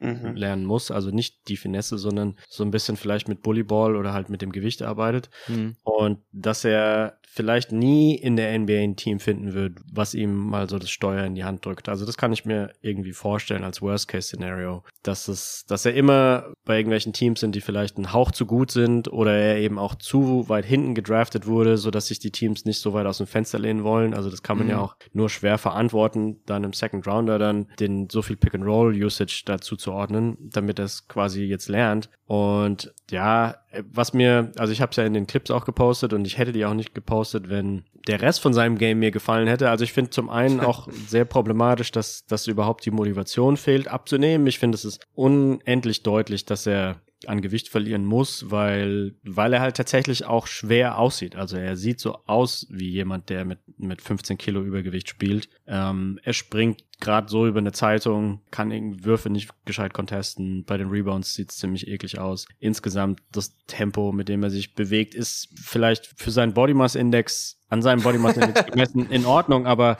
aber das ist halt nur relativ an dem Body Mass Index und ähm, für einen Wing ist er dann doch irgendwie zu langsam und zu unathletisch. Insofern, ja, ich find's komisch, dass also wenn ich die Chance, ich finde, ich finde es irgendwie immer schon komisch für, für solche Spieler, dass man mit Übergewicht da dann startet, weil ich finde, die Motivation müsste eigentlich groß genug sein, für so jemand dann doch irgendwie das Maximale rauszuholen. Und ähm, ja, schwierig ähm, zu sehen, vor allem bei den Grizzlies, weil die Grizzlies werden ja in den nächsten Jahren jetzt auch nicht schlecht, ähm, dass man ihm tatsächlich, wie gesagt, das, das Steuer in die Hand geben könnte für ein paar Spiele. Dazu sind die einfach die nächsten fünf Jahre viel zu gut. Mhm. Ja, absolut, absolut. Also auch katastrophaler On-Off-Wert. Ich sehe gerade bei Clean Glass minus 15,4 im zweiten Percentile. Äh, On-Court minus 4,6 bei einem Team wie Grizzlies, was ja sonst eigentlich ziemlich gut durch die Liga gedüst ist in ähm, dieser Saison. Also ja, Roddy ist einfach, ne, Jerry, das ja schon ein paar Mal gesagt, bei Rookies eher selten, dass sie sowieso einen positiven Impact mitbringen für ein Team, was generell Spiele gewinnen will, was oben mitspielt in der Tabelle, kann sich das eigentlich auch nicht erlauben, dann so jemanden mitzuschleppen. Also ich bin wirklich enttäuscht von Roddy und ähm, ja, wundert mich aber halt nicht bei dem Spielertyp, der er ist, dass er in so einer rein Catch-and-Shoot-Rolle halt nicht wirklich floriert. Also das, davon war schon auszugehen. Ja, ansonsten würde ich jetzt dann, David, dir einmal das Wort überlassen. Welchen Spieler möchtest du sprechen, wo du, der vielleicht auch keinen optimalen Karrierestart bislang hingelegt hat? Ich wollte kurz über Bryce McGowan sprechen, mhm. den ich auch schon vor der Draft äh, sehr gerne mochte. Hatte ich ja sogar als letzten Lottery-Slot. Ich finde eigentlich gar nicht, dass er jetzt unbedingt so super schlecht spielt in den wenigen Minuten, die er kriegt, aber er hat halt noch nicht wirklich eine große Chance gekriegt. Und ähm, ich glaube, er passt auch nicht so wirklich in das Charlotte-Team rein, aber das trifft natürlich auch so ziemlich jeden Spieler zu, der nach Charlotte kommt. Ähm, ich bin eigentlich einfach ziemlich begeistert davon, wie er so als Scorer ähm, agieren kann. Ich finde auch, er sieht immer noch sehr smooth aus. Ich finde ihn als Finisher aber leider ziemlich enttäuschend. Also das war ja auch schon so ein bisschen so im College das Problem, mhm. dass er nicht wirklich äh, stark ist. Er ist ja ziemlich lang und äh, dürr, aber kann seine Kraft nicht wirklich aufs Parkett setzen. Aber ich finde seine Flashes halt schon ziemlich interessant, sowohl als Pull-up-Shooter und auch als Playmaker teilweise. Das hat man im College nicht so viel gesehen. Da fand ich ihn hier ganz gut. In der G-League hat er auch schon ein paar spannende Momente. Da scoret er auch ziemlich viel, ist aber auch defensiv dann auch ziemlich angreifbar. Und ja, ich weiß nicht, ich weiß halt auch nicht, ob ihr viel von ihm gesehen habt. Deshalb wollte ich euch mal fragen, ob ihr da schon eine Meinung zu habt, weil wahrscheinlich muss er halt schon so irgendwie so ein Sixth-Man-Typ sein, damit dieses Skillset viel Sinn macht in der NBA, wenn er nicht irgendwie defensiv sich noch massiv verbessert. Aber ähm, ich finde das halt auch wieder so einen guten Swing-Pick. Er war ja auch erst in der zweiten Runde gezogen worden. Und ja, ich glaube, dass die Hornets da vielleicht noch mal einen höheren Upside-Spieler haben können. Ja, Jerry, 126 Minuten Bryce McGowns. Hast du sie gesehen? ich ich schaue generell auch nicht so furchtbar viel Hornets-Spiele. Insofern muss ich da leider mit Nein antworten. Ich kann ja. mich erinnern, dass ich ihn vor dem Draft angeschaut habe, aber auch nicht genug, um ihn dann am Ende zu ranken oder eine Meinung mhm. zu abzugeben. Geht vielleicht so ein bisschen in die Richtung von Kendall Brown auch, von den Pacers. Irgendwie, weil weil David gemeint hat, so ein bisschen ähm, lanky, dünn. Mhm. Ähm, ja, stimmt. Nicht ganz klar, ob man irgendwie so die, die, die Kraft so aufs Parkett auch bringen kann. Kendall Brown ist ja auch relativ niedriger Body Mass Index mit 6'8, 205 Pfund. Äh, der, der bei den Pacers auf 48 genommen wurde und ähm, aber auch nicht wirklich viel gespielt hat. 40 Minuten im Moment in der. Aber nein, ich habe leider keine Meinung zu Bryce McCown. Ja, ich muss dich auch enttäuschen, David. Also ich hätte ah. jetzt keine Meinung, die anders ist als die, die ich pre-Draft hatte, die du auch jetzt gerade ja. schon ein bisschen dargelegt hast. Also genau, hat ja bei den äh, Nebraska Cornhuskers gespielt, war da tatsächlich eher so ein Chaka-Typ, der aber trotzdem eben aufgrund seiner Länge und dem Pull-Up-Game schon eben spannende Ansätze mitgebracht hat für die NBA. Aber ist halt jetzt kein Spielertyp, den ich besonders mag. Deshalb war ich jetzt auch ein bisschen mehr off als du, David, bei ihm. Und ähm, ich kann mich jetzt auch ehrlich gesagt, also Summer League hatte ich gesehen von ihm, da hat er auch gespielt, einige Minuten bekommen. Ähm, fand ich eigentlich, dass es ganz gut aussah in dem Hornets-Team, aber ich finde halt die Übertragbarkeit von Summer League zur NBA sowieso nicht wirklich gegeben. Ja. Und von daher muss ich dich ja enttäuschen. Vielleicht bei einer nächsten Ausgabe Rookie Watch, wenn McGowns da ein bisschen, vielleicht, vielleicht darf er demnächst ja öfters rauf, wenn, ähm, wenn auch da der Tank angeworfen wird bei den Hornets nochmal hinten raus. Nee, aber hätte ich jetzt auch keine Meinung zu, muss ich gestehen. Alright, Jerry, wen hast du jetzt sonst noch dabei, wo du sagen würdest, okay, das war ziemlich tough zum Start der Karriere? Ähm, ja, lass mich mal kurz über meine Liste drüber schauen. Ich würde sagen, ein Spieler, der gar nicht so hoch gedraftet wurde, aber den, den wir bei den Mavericks, glaube ich, ein bisschen höher gesehen hatten, Mhm. Und da, da scheiden sich jetzt auch so ein bisschen die Geister, je nachdem, wen man fragt wahrscheinlich. Ich persönlich finde Christian Coloco nicht so besonders gut bisher in der NBA. Also er hat gute On-Off-Statistiken bei den Raptors. Ja. Ich glaube, das ist aber daher geschuldet, dass sie eigentlich so gut wie nie mit einem echten Center spielen und er ist halt quasi ein echter Center und dementsprechend, wenn sie dann mal tatsächlich einen haben, dann sieht es dementsprechend auch gleich viel besser aus. Ich glaube, die On-Off-Statistiken sind auch hauptsächlich wegen der Defense sehr stark bei ihm. Aber wenn ich es mir anschaue, also da würde ich dann zu dem Punkt, den du vorhin gemacht hast, dass man doch eigentlich solche Center nicht unbedingt draften braucht, wenn man weiß, man kriegt die billig in der Free Agency. Mhm. Den, den Punkt würde ich bei Coloco auf jeden Fall sehen. Also da, da fehlt mir so viel, was ich eigentlich von so einem Bench Center mir wünschen würde. Also da fehlen, da fehlt, dass er gescheite Screens setzt. Ähm, das Stretching fehlt total. Also die, die Screens so ein bisschen wie James Wiseman. Er kann sich nie so richtig entscheiden, ob er jetzt den Screen auch tatsächlich setzt oder ob er ihn slippt. Und Clock dann auch sofort jedes Mal äh, in the paint, also dass er den Mitspielern irgendwie den Platz wegnimmt, dass sie zum Korb ziehen können. Und gerade für Spieler wie Siakam, Barnes und Ananobi ist es meiner Meinung nach furchtbar wichtig, dass sie da eben den Platz in der Zone auch haben und zum und eben ziehen können. Und ja, insofern ähm, bin ich da irgendwo so ein bisschen enttäuscht. Er hat auch nicht diesen Touch um den Korb herum, was wir bei Kessler angesprochen hatten oder David angesprochen hatte. Und ähm, wie gesagt, auf 33 gedraftet, das ist jetzt natürlich kein Weltuntergang und vielleicht halten sich die guten On-Off-Statistiken ja auch und dann wäre es ja sogar sehr positiv, so einen Spieler in der zweiten Runde gezogen zu haben, der ja auch verhältnismäßig viel spielt für einen Zweitrunden-Pick. Ähm, aber in dieser ganzen Menge an Centern, die es in diesem Draft gab, hatte ich ihn auf Platz eins oder zwei und das, das rechtfertigt er gerade nicht unbedingt. Ja, also er sieht äh, 16,2 Minuten pro Spiel, ähm, war tatsächlich auch einer so der produktiveren ähm, Bigs von den, ähm, von den, von den Rookies am Anfang der Saison, dass man schon gedacht hat, oh, da haben sie den nächsten Stil gelandet, die Raptors. Ich fand Koloko auch ähm, besser als Mark Williams. Also bei ihm muss man halt jetzt abwarten, der spielt ja quasi gar nicht bei den Hornets. Aber das war genau der Punkt, wenn man Christian, äh, Christian Koloko äh, mit dem 33. Pick kriegt, warum ziehe ich dann ähm, Mark Williams so viel früher? Weil bei Koloko war zumindest damals bei Arizona zu sehen, ähm, die positive Entwicklung, die er genommen hat. Also er war, als er zum Basketball kam damals als Freshman, äh, bei Arizona war quasi offensiv gar nichts vorhanden vorhanden. Und da hat er eigentlich schon ganz gut entwickelt. Dass, äh, du hast jetzt gerade die, die Screens angesprochen, das ist mir jetzt gar nicht so aufgefallen, aber kann ich jetzt weder bestätigen noch verneinen. Ähm, ist mir nur nicht so aufgefallen negativ. Ähm, aber jetzt zumindest jemand, der jetzt ein bisschen besseres Gespür für das Spiel an für sich hat. Also welche Räume er zu besetzen hat, wie er ab abzurollen hat, über welche Schulter. Und ist zumindest jetzt jemand, der offensiv Mindestmaß an Skills mitbringt, um in NBA zu funktionieren als ähm, Rim Running Big. Äh, bei Arizona auch ein Team, was mit den schnellsten Ball gespielt hat äh, im College die letzten Jahre. Und da sah er auch ganz gut aus. Also es ist halt so ein Energy Rim Running Big, der relativ mobil ist in der Defense. Ich finde auch da eben seine Rim Protection ordentlich und ja, ist für mich jetzt niemand, der weswegen ich total hype bin oder so. Äh, ich fand halt, dass es ein ordentlicher Pick war von den Raptors an der Position, vor allem aber hinsichtlich auch der Mark Williams Geschichte so von den beiden Bigs im Vakuum betrachtet finde ich Koloko den etwas spannenderen und deshalb war das für mich eigentlich dann eben auch ein guter Pick, dass man den an 33 noch abgegriffen hat, aber ja, ich finde jetzt auch eben ist jetzt kein Spiel, der wird sich wahrscheinlich in der NBA halten erstmal, und da muss man mal abwarten, ob er zumindest so in Sachen Switchiness, ob der da tatsächlich mithalten kann, ob er in den Playoffs spielen kann. Aber ja, das, ähm, also Stretch-Potenzial sehe ich nicht. Er hat jetzt letztens, glaube ich, vor paar Tagen seinen ersten Dreier getroffen. Steht jetzt bei eins von acht. Die Freiwurfquote ist aber auch jetzt suboptimal mit 66,7 Prozent. Also ja, würde ich jetzt nicht unbedingt von Stretch-Big-Potenzial reden.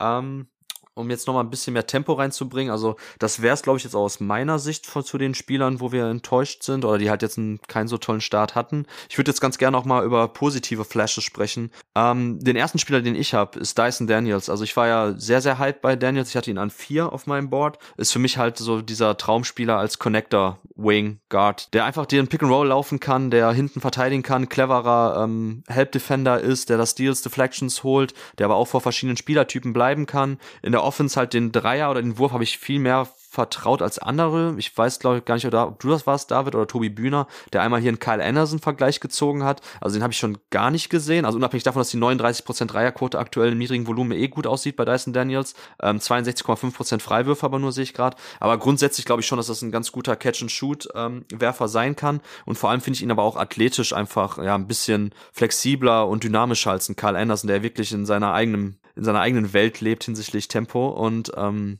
ich bin, ich, also bei den Pelicans, die ja auch eben oben mitspielen, finde ich krass, dass er trotzdem sich auch schon Rotationsspot ergattern konnte. Freut mich total. Weniger Devontae Graham, mehr Dyson Daniels bin ich eh immer für. Und man sieht einfach schon, dass er tatsächlich auch gut in dieses Defensivsystem reinpasst, äh, mit seiner Länge, also six foot eight, leicht positive Wingspan sogar. Also es ist natürlich dann für einen Guard Defender unfassbar gut. Ähm, hat da auf jeden Fall sehr positiven Impact. Ich finde auch gut, dass er tatsächlich zumindest bei der On-Court Differential, also äh, sorry, bei dem On-Court noch mit plus 0, 1,8, glaube ich, leicht positiv ist. Also selbst in so einem kompetitiven Team, was oben mitspielt, hat er noch einen positiven Impact. Wenn er drauf ist, das fällt nicht sofort ab mit ihm. Schön zu sehen auch, dass er einfach mal sekundäres Pick and Roll oder Side Pick and Roll laufen kann. Also wenn der Ball zu ihm kommt, dass er eben nicht einfach nur so ein reiner Catch and Shoot Spieler ist, sondern der dann auch eben richtig guten Pick and Roll lesen kann, richtigen Angriffswinkel hat, schöne Dump-Off Assists spielen kann, Skip Pässe, Bounce Pässe. Also einfach ein sehr sehr guter Passer, sehr sehr spielintelligenter Typ, mag ich total. Und ähm, ich finde, man kann nicht allzu viel kritisieren. Er hat halt noch nicht so richtig die Produktivität aufgrund eben seiner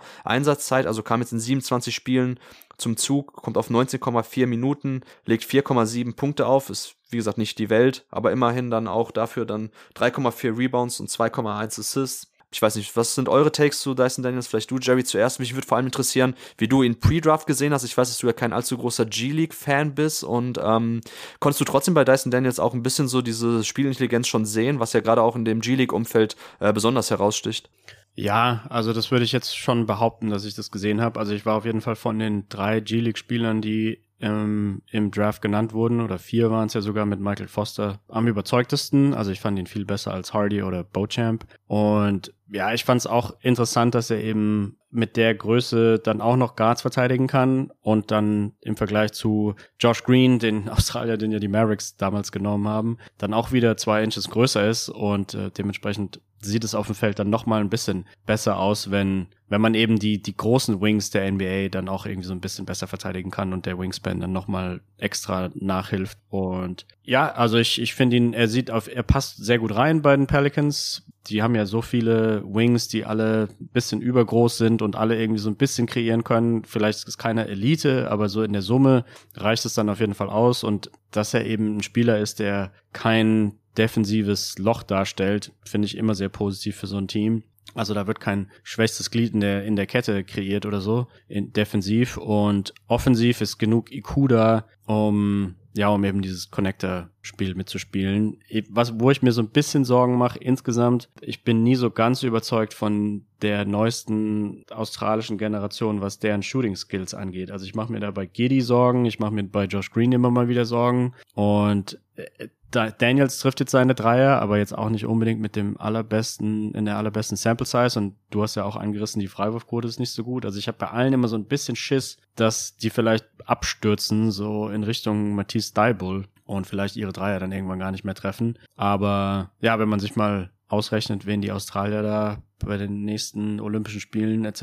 auflaufen können, dann ist es schon ein ziemlich krasses Team aus Wing Defendern. Mhm, auf jeden Fall. Also die Australier machen da wirklich einen sehr, sehr guten Job, finde ich. Ähm, arbeiten ja auch eng mit der NBA Global Academy zusammen. Äh, ja, definitiv. Was bei mir noch ein bisschen positiver im Kontext von Dyson Daniels mitschwingt beim Shooting, ist einfach sein sehr, sehr guter Touch ähm, aus der Floater-Range. Also gerade bei den, bei diesen ähm, Push-Shots oder, oder Runnern, da zeigt er eigentlich immer ein sehr, sehr krasses Gefühl für den richtigen Winkel oder auch generell für eine, für eine schöne Rotation beim Ball. War ja auch in der G-League jemand, was man irgendwo negativ ausgelegt hat, im Sinne von, ey, er kommt nicht zum Ring, er muss sich auf diese Runner-Floater verlassen, versus, okay, er ist aber einfach verdammt gut und effizient da drin. Also jetzt in der NBA sehen wir noch nicht so viel davon, ähm, von diesem Floater-Midrange-Game, aber ich hoffe mal, dass das zumindest noch ein Indikator sein kann, genau, genau wie sein Passspiel, was für mich auch immer ein leichter Indikator noch sein kann dafür, dass da ein bisschen mehr Shooting-Touch vorhanden ist als vielleicht bei anderen Spielern, wenn man einfach ein sehr guter Passer ist und da einfach auch eben dann mit dem Ball einfach die richtigen Rotationen hinkriegt, egal ob das eben die Passing-Winkles sind oder eben jetzt bei den,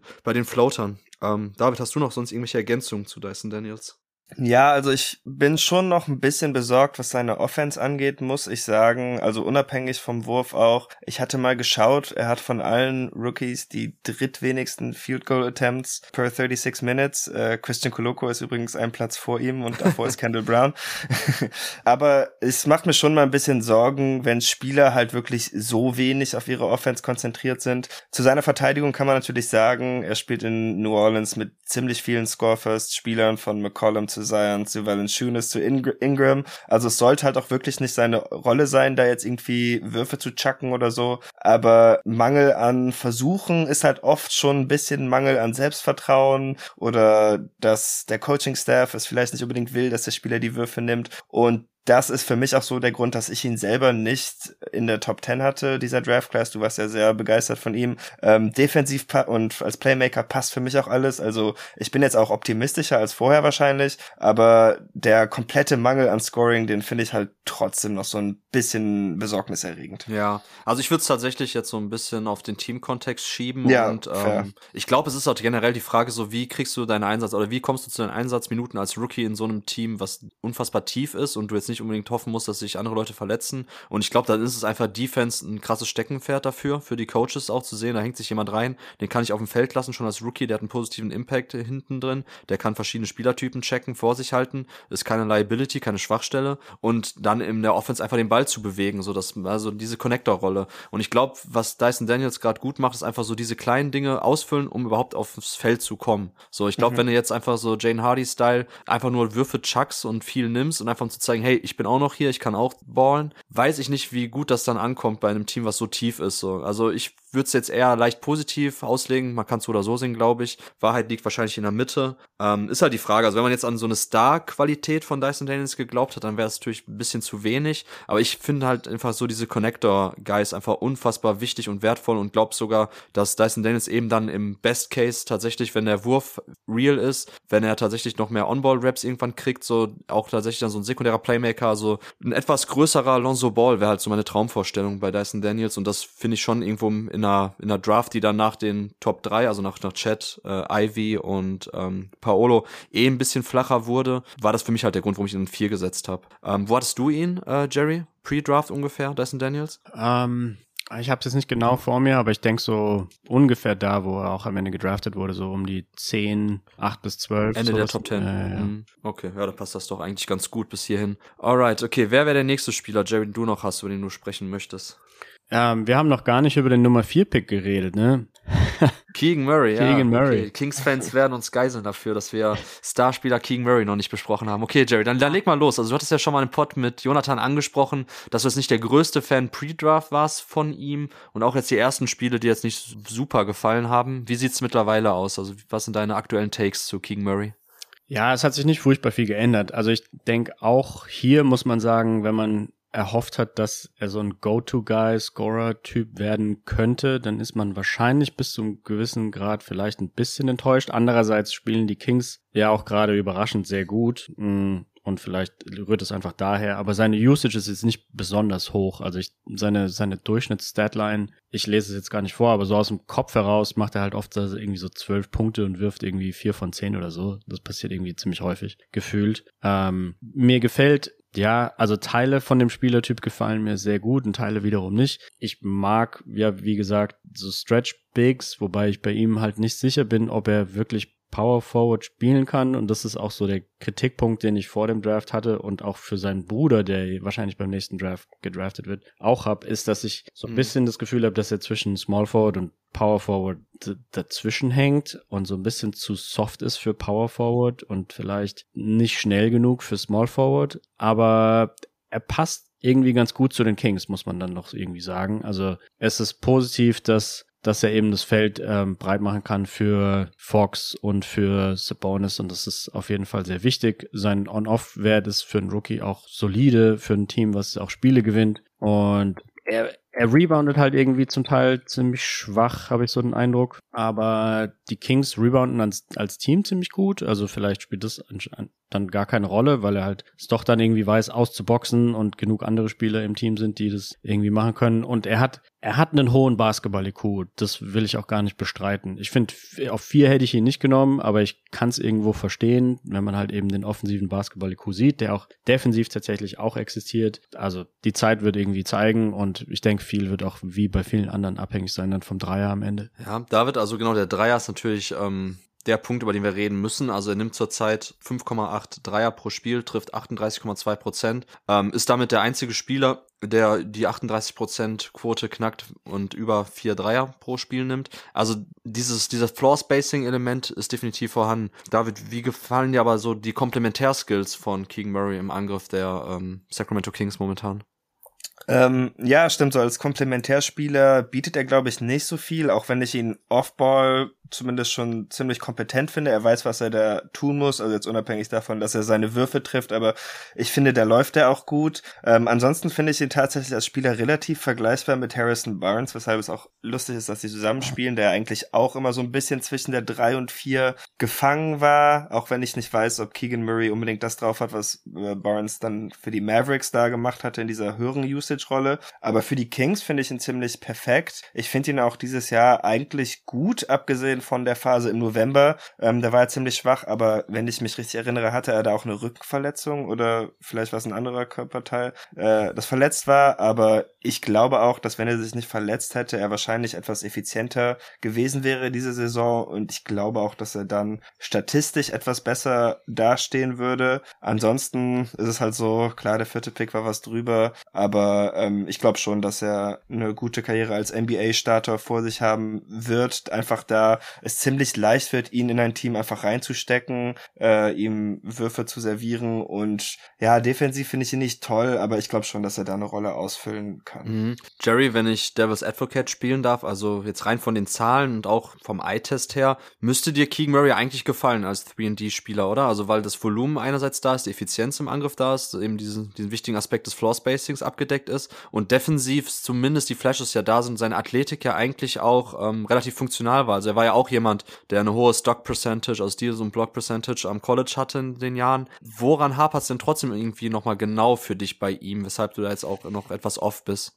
Ja, ich, ich glaube, das Problem ist, dass ich ihn wahrscheinlich langfristig als Power Forward sehe und dafür reboundet er dann halt einfach viel zu schlecht und blockt wahrscheinlich auch zu schlecht Würfe. Also die Rim Protection ist, ist weit entfernt von Elite, weil er eben die Athletik nicht mitbringt und ähm, er reboundet im Moment 4,7 Defensiv-Rebounds pro 100 Possessions. Das ist schon irgendwie extrem niedrig und ich glaube, also dazu zusammen mit, mit damit zusammenhängt. Ich denke, wenn er langfristig Power Forward spielen müsste, dann würden ihn wahrscheinlich da viele Power Forwards der Liga auch gut in der Gegend rumschubsen können. Also man sieht es eher relativ selten, dass er sich körperlich durchsetzen kann, sondern wenn, dann passiert es eher, dass sich andere gegenüber ihm körperlich durchsetzen und vielleicht kann er da noch Masse irgendwie hinzugewinnen, um das zu verbessern. Ähm, aber im Moment, er ist ja auch schon einer der älteren Rookies. Insofern würde ich denken, dass es wahrscheinlich ein bisschen schwieriger für ihn sein wird, wenn er die Masse zulegen könnte oder wollte, dann hätte er es wahrscheinlich schon gemacht. Ja. Okay, ja, ich denke mal auch, dass da noch ein bisschen so das finale Wort nicht gesprochen ist bei Keegan Murray.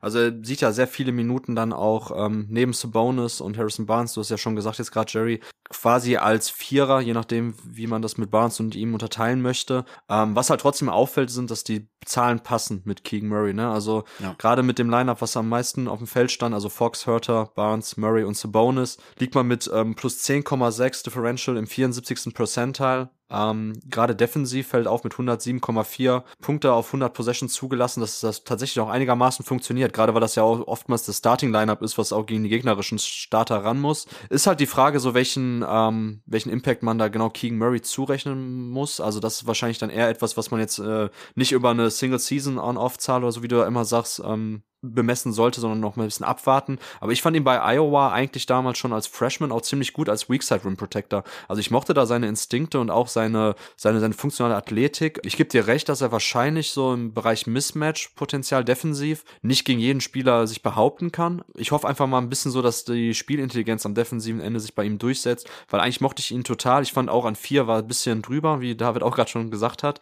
Aber ich finde, dass, dass die Kings schlechtere Picks getätigt haben im letzten Jahr, definitiv.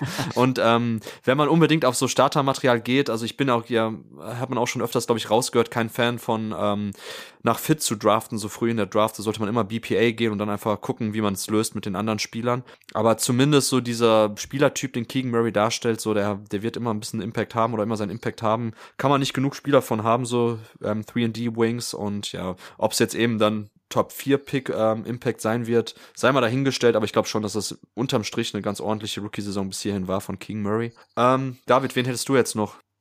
Ähm, jetzt haben wir so lange über King Murray gesprochen, jetzt habe ich kurz vergessen, was die Rubrik war. Einfach Spieler, wo du sagst, das waren bislang gute Flashes oder gerne einfach Spieler, über die du jetzt noch ein bisschen reden möchtest. Also, also alle meine Kandidaten haben wir eigentlich schon abgehandelt. Ich ja können natürlich gucken, ob ich mir noch jemanden rauspicken kann. Während äh, du guckst, Jerry, gebe ich dir gern das Wort ja. wieder. Also hast du einen Spieler noch, über den wir ja, reden ich, sollten? Ich habe noch einen, ähm, okay. über den man sich unterhalten kann, denke ich, und zwar Jalen Doran, der ja mhm. auch wahrscheinlich wieder in dieses Schema fällt. Warum draftet man einen Center an dieser Stelle? Und da würde ich hinter diesen Satz auch auf jeden Fall ein großes Fragezeichen setzen. Also er sieht nicht katastrophal aus bei dem, was er auf dem Feld macht. Ich würde sogar sagen, er sieht gut aus gegeben dem, was man vor der Saison erwarten würde. Also ich glaube, er holt 16, 17 Rebounds pro 100 Possessions und ähm, hat eine gute Feldwurfquote auch, aber ist natürlich viel Danks dabei. Die, die Frage ist halt, nimmt man so einen Spielertyp so weit oben, denke ich. Ähm, die Frage haben wir uns ja heute öfter gestellt, weil bei ihm sehe ich halt auch überhaupt keine, kein Potenzial, jemals stretchen zu können. Ähm, die Pisten spielen ziemlich viel mit äh, Michael Stewart, der meiner Meinung nach irgendwo so ein bisschen ein ähnlicher Spielertyp ist. Also Stewart ist fähiger, wenn es um die Dreier geht, aber es ist auch nicht unbedingt seine Stärke. Beide sind ziemlich muskulär. Mhm. Beide sind nicht die absoluten schnellsten Center. Ich glaube, das ist das auch, was mich an Duran am meisten stört oder mitstört, ist, dass er selbst für so einen Energy Big Center dann doch gar nicht wirklich schnell ist. Also es fehlt so ein bisschen diese Larry Nance Geschwindigkeit, die er eigentlich mitbringen könnte, wenn man so seinen Body Mass Index betrachtet, denke ich. Aber er mhm. wirkt irgendwie oft wie so ein Zug, der oder so eine S-Bahn, die irgendwo einfährt und dann in die andere Richtung zurückfahren will und dieses dieses diese Richtungswechsel findet extrem langsam statt, obwohl ja einfach der Spielertyp plus das, das Alter eigentlich implizieren würde, plus das Gewicht, dass er es schneller können, können sollte. Und ja, also wenn er, ich glaube, da, da ist halt einfach überhaupt keine Hoffnung, auch wegen der, wenn man die Freierquote betrachtet, Freiwurfquote betrachtet, dass er je außerhalb von der Zone irgendwann mal was werfen können sollte. Die Screens sehen auch relativ schlecht aus. Also ja, bin insgesamt nicht so furchtbar überzeugt von dem, was Detroit so macht. Vor allem, dass die beiden Center dann auch noch zusammenspielen. Ähm, und dann auch noch mit Bagley. Auch absolut kein guter Fit da insgesamt. Alles zusammengerechnet. Ja, ist ganz interessant. Ich hätte ihn, glaube ich, von dieser Menge an Centern als letztes genommen. Also hinter Coloco, hinter Kessler und hinter Williams tatsächlich auch, weil Mark Williams fand ich sah eigentlich vor dem Draft besser aus und ähm, bin jetzt natürlich extrem irritiert und enttäuscht, dass er bei den Hornets überhaupt gar nicht spielt. Und mhm. ähm, ja, also ich denke, Doran sieht besser aus als der vier, vierte Spot, den er damals von mir bekommen hat, aber ähm, auf zwölf würde ich, nee, auf 13 haben sie ihn genommen, würde ich ihn, glaube ich, nicht, immer noch nicht nehmen wollen.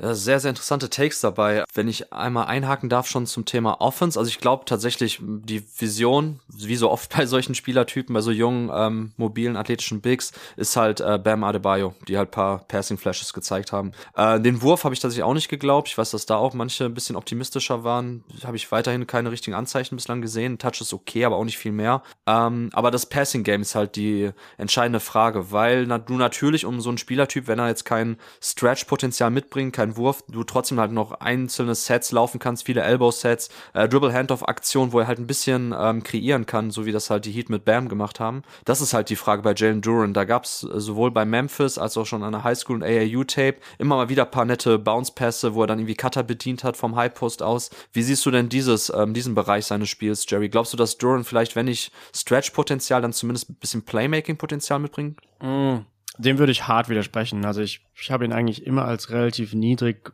ähm, Basketball-IQ-Spieler gesehen im College und in der NBA jetzt auch. Also er hat jetzt auch nicht die besten Assist-Zahlen im Moment. Also da kann, kann man natürlich sagen, man mhm. er könnte die hochschrauben, wenn Detroit ihn anders benutzt, aber einfach vom Spieltyp her, also auch ja wieder in Bezug auf die Screens, da ist, da fehlt einfach so ein bisschen Verständnis. Er ist einer der jüngsten Rookies, glaube ich. Ne? Also er ist jetzt 19. Das war der, der jüngste NBA-Spieler, glaube ich. Oder? Mehr, er ist ja, 19 ja, und 45 Tage. Also da ist wahrscheinlich noch sehr mhm. viel Potenzial. Und bei, bei Bam haben natürlich auch viele Leute ähm, im Vorfeld das dann nicht kommen sehen, dass er dann am Ende in der NBA so gut als Passer funktioniert hat. Aber Dern ist einfach so ein bisschen, um es jetzt, jetzt extrem negativ auszudrücken, er ist, er ist für mich mehr in die Richtung Bismarck Biombo. Also, Krass, okay. Dass, dass da mhm. das, der Basketball-IQ so im, im zehnten Percentile sich ähm, eher befindet und er halt in der NBA überlebt, weil er halt ähm, lang und groß und hoch springen kann. Und ähm, ich, ich denke, das passen wird wahrscheinlich nie seine Stärke werden. Wow, okay, das sind doch mal noch ein paar heiße Takes zum Schluss. Ähm, wenn du nächstes Mal bei Dennis Jansen Gathering Intel zu Gast bist, müsst ihr unbedingt über Duran sprechen, weil ich weiß, dass Dennis da tatsächlich optimistischer ist.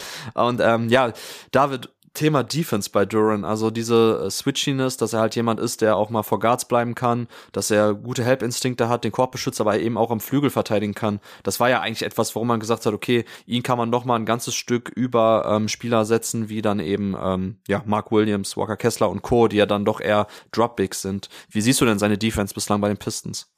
Ähm, also ich muss gestehen, dass ich jetzt die letzten Wochen nicht mehr so viel Pistons geschaut habe, aber ähm, ja, ich weiß nicht, ich finde defensiv schon ein bisschen enttäuschend. Ähm, auch als defensiver Playmaker, also Spieler mit diesem Profil, die blocken ja eigentlich, eigentlich Würfel, was das Zeug hält und das ist bei ihm irgendwie nicht wirklich der Fall. Ich finde mhm. ihn auch nicht ganz so flink wie, äh, um Bam nochmal zu nennen, der das ja eigentlich damit wieder wettmacht, dass er einfach einer der mobilsten Center der Liga im Moment ist. Ähm, ich, nicht, dass Jalen jetzt irgendwie ein Stiff ist oder so, aber ich finde ihn nicht ganz so mobil. Und damit weiß ich halt auch nicht so ganz, was da seine absolute Upside ist. Sein Alter kommt da natürlich noch entgegen. Deshalb glaube ich auch, dass auch wenn er jetzt bei Rotations manchmal noch ein bisschen langsam ist, das könnte vielleicht mit der Zeit kommen, dass sein Verständnis da wächst und dass er da einen größeren Impact haben kann. Aber da muss ich sagen, habe ich unterm Strich, und ich hatte Duran an erster Stelle dieser äh, vier Center-Gruppe zum Beispiel, mhm da hätte ich dann schon etwas mehr erwartet. Kann ich nachvollziehen. Also ich kann eure Takes auf jeden Fall nachvollziehen. Ich fand, ähm, Bissek Biambo wäre schon hart enttäuschend, muss ich sagen, wenn es in diese Richtung geht. Also da wäre ich sehr enttäuscht. Ähm, Alter ist natürlich eben ein krasser Punkt. Ich glaube, Duran war ja der erste NBA-Spieler jetzt, der nach dem ersten Spiel von LeBron James geboren wurde und jetzt in NBA gespielt hat. Ähm, also klar, Alter spricht auf jeden Fall für ihn, dass da noch viel Entwicklungspotenzial ist. In der Offense, also wenn es irgendwie kommen sollte, dann glaube ich eher ans Passing als ans ähm, Shooting. Bin jetzt aber auch auch nicht total davon geflasht. Was es halt wirklich gab, waren immer so vereinzelte Pässe, die ich gerade schon angesprochen habe. Aber ist halt die Frage, ob das auf einem, also mit so einer Konstanz passiert bei ihm, wie es bei Bam ist. Weil ansonsten brauchst du auch nicht anfangen, deine Offense großartig über Duran laufen zu lassen. Das wäre verschenkt. Ähm, ja, und dann bist du halt schnell dann doch wieder bei diesem Rim-Running Big. Und das ist halt die Frage eben, wie er dann seine Athletik dann auch einsetzen kann. Bislang finde ich es okay, aber auch nicht mehr. Aber ich würde da einfach, glaube ich, sagen, angesichts seines Alters, das ist schon von der Produktivität her in Ordnung. Ähm, ich bin noch nicht ganz so oft wie ihr, aber ich sehe natürlich auch die Möglichkeit, dass Duran tatsächlich eher ein reiner Rollenspieler ist, der jetzt dann auch eben nicht das spannendste offensive Skillset mitbringt. Und dann hätte ich zum Beispiel lieber Tyree Eason genommen. Also ist natürlich, weil Duran oftmals eben so als Fünfer bezeichnet wird, Eason eher als Vierer. Ich fand die beiden trotzdem relativ vergleichbar irgendwie als Spielertyp. Hinsichtlich eben des äh, möglichen NBA-Impacts, eben so als athletischer Stockmonster. Und das ist halt bei Duran irgendwie gar nicht der Fall. Und ich habe Eason auch vor Duran gehabt, den hätte ich dann lieber gezogen an Stelle der Pistons. So muss man halt schauen. Ich mag auch nicht unbedingt das Beef Stew und Jalen Duran-Kombo die du auch schon angesprochen hast, Jerry, bin ich auch ganz bei dir.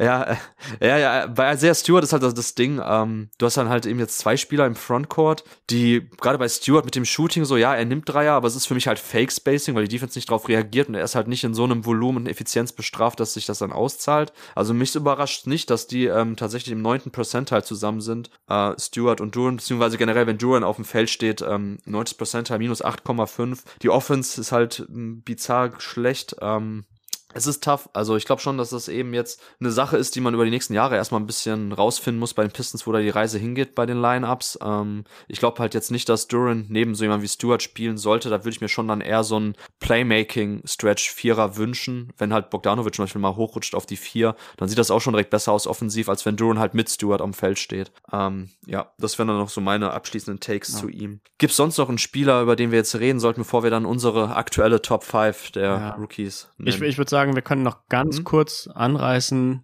den sechsten Pick, der wahrscheinlich genannt, genannt werden müsste. Ja, genau, Benedict Matherin von den Pacers, wo ich, ja, mit, da, es waren ja relativ viele Ex-Pacers, äh, Ex-Mavericks-Mitarbeiter, die dann zu den Pacers gegangen sind, mit denen habe ich mich ein bisschen natürlich dann über Matherin unterhalten mhm. und ähm, dass die darüber nachdenken, ihn zu nehmen und warum und warum nicht. Und es scheint ja so zu wirken, als ähm, hätten sie da keinen schlechten Pick gemacht. Also insgesamt war das für mich nicht unbedingt der Sweet Spot von dem Draft. Ich hatte, war ja so ein bisschen auf Eason eingeschossen und dementsprechend hätte ich gedacht, dass es vielleicht sinnvoll wäre, irgendwie den sechsten Pick zu traden für sowas wie 17 und 15 oder so, dass man vielleicht Sohan, der eigentlich auch tiefer gemockt war, und Eason dann halt vielleicht bekommt für den sechsten Pick. Aber naja, gut, also zurück zu Matherin. Sieht auf jeden mhm. Fall aus, als könnte er einen Three-Level-Scorer werden. Ähm, ich hatte Anfang der Saison ein paar Clips von ihm gepostet, wo er extrem gute ähm, Balance gehalten hat in der Luft gegen irgendwelche Contests und dann doch noch irgendwie so End-Ones reingemacht hat. Er hat jetzt in der letzten Zeit so einen Hauch enttäuscht, fand ich, weil er öfter mal ziemlich schlechte Effizienz gezeigt hat mit seinen ähm, Würfen in den Spielen. Aber er kommt oft an die Linie, er ist immer noch ziemlich jung.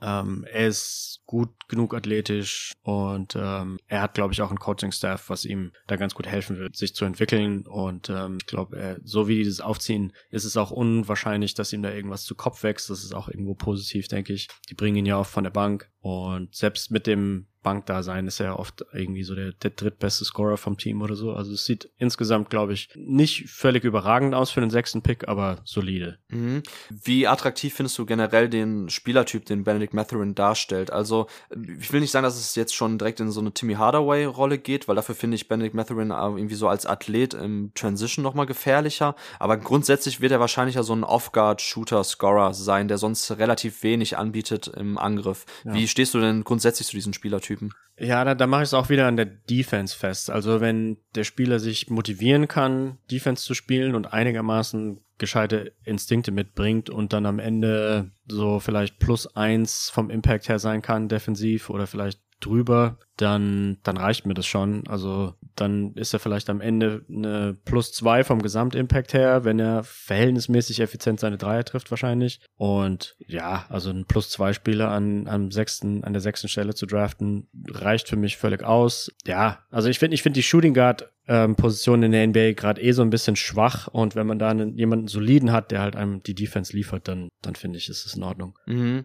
David, bevor du gleich deine Matherin-Takes abfeuern darfst, Jerry, findest du denn dann seine Defense momentan? Also reicht dir das denn dann schon auch vom Impact her? Oder würdest du sagen, ah, das ist schon noch im, jetzt gerade in der Point-of-Attack-Defense suboptimal? Also das ist ja schon dann die entscheidende Frage, ne? Weil wenn es dann doch eher ein One-Way-Offensivspieler wird, äh, ist es dann vielleicht tatsächlich etwas dünn. Also ja, wie, wie findest du seine Defense momentan? Also ich, ich denke, das Potenzial ist da und also ich würde jetzt nicht behaupten, dass er schon positiv verteidigt, aber ich, ich kann mir sehr gut vorstellen, dass er in die Richtung positive Verteidiger gehen würde. Also er, er wirkt, wie gesagt, auch nicht wie jemand, dem, dem irgendwie der, der Draft-Pick, die, wo er gezogen wurde, irgendwie zu Kopf steigt oder sowas in der Richtung. Und ich glaube, die Tatsache wird ihn, wird ihn ähm, humble, humblen, dass er, dass er sich für seine, wahrscheinlich für den Rest seiner Karriere Mühe geben wird und das ist eigentlich schon die halbe Miete. Ja, okay. also bei vielen von diesen Spielern, es geht's ja eigentlich wirklich defensiv. Defensiver Impact ist zur Hälfte Motivation und ich glaube, die, mm. die existiert und die Instinkte,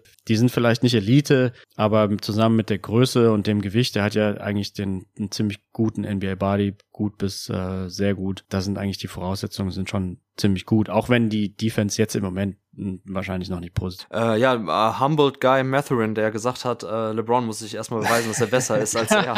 David, wie siehst du das? Ja, ja, also an sich, die Saison als Ganzes finde ich ziemlich gut. Ähm, wie sie sich entwickelt hat, ist halt ein bisschen enttäuschend. Er hatte jetzt vor kurzem einen 15-Game-Stretch, wo er nur fünf Spiele hatte, wo er besser als 40 Prozent aus dem Feld getroffen hat. Also da hat er schon wirklich hart geslammt und solange er ein One-Way-Spieler ist, wie er es im Moment ist, dann ist er in dem äh, mit der mit der Leistung halt auch nicht wirklich positiv. Er hat es jetzt so zum Ende raus noch gerade geschafft, sein O-Rating über 100 zu heben und sein True Shooting Percentage für Dezember ähm, über 50 zu heben. Also das ist dann noch okay gewesen. Wenn man sich die Saisonkurve aber anschaut, dann steigt das halt schon nach, nach stark nach unten. Und ich frage mich, ob Teams ihn vielleicht ein bisschen besser gescoutet haben inzwischen. Was aber für ihn spricht, ist, dass die letzten paar Spiele wieder ziemlich stark wurde, gut gespielt, hat wieder gut gefinisht und im Großen und Ganzen denke ich also, dass er schon ein guter Pick an der Stelle war. Er muss halt jetzt so langsam etwas mehr zeigen für mich, damit ich weiß, wie ich ihn genau einschätzen kann. Denn wenn er nur ein Scorer ist, dann wäre das halt wirklich ein bisschen schade. Defensiv finde ich ihn bisher schon sehr, sehr schlecht, aber ich würde Jerry zustimmen, dass es eigentlich keine Gründe gibt zu glauben, abgesehen davon, dass er bisher schlecht war natürlich, dass er da nicht besser sein könnte, denn er hat den Körper. Vieles glaube ich auch, dass er einfach noch nicht so ganz die Awareness hat, da kann er noch dran falschen und damit bin ich perspektivisch eigentlich auch optimistisch, dass das alles noch zusammenkommt. Aber im Moment, der letzte Monat halt einfach ein bisschen enttäuschend. Ja, also bei Benny finde ich auch, dass die athletischen Tools und auch die physischen Tools unfassbar stark sind. Also das würde ich halt noch ergänzen bei der Defense, warum eigentlich alles angerichtet dafür ist, dass er ein positiver Defender ja. ist, gerade Point of Attack. Ähm, das ist dann tatsächlich eher so eine Mentalitätsfrage, Einstellungssache, Effort Level, ob das stimmt, muss man mal abwarten. Äh, ich glaube schon, dass, also wie gesagt, die Tools sind da, die Voraussetzungen. Ähm, was ich halt noch interessant finde, ist, dass tatsächlich sich so seine Playtypes verändert hatten. Am Anfang der Saison primärer Catch-and-Shoot-Spieler, ähm, hat er den Dreier ja auch herausragend gut äh, getroffen, egal ob aus, ähm, aus der Bewegung heraus,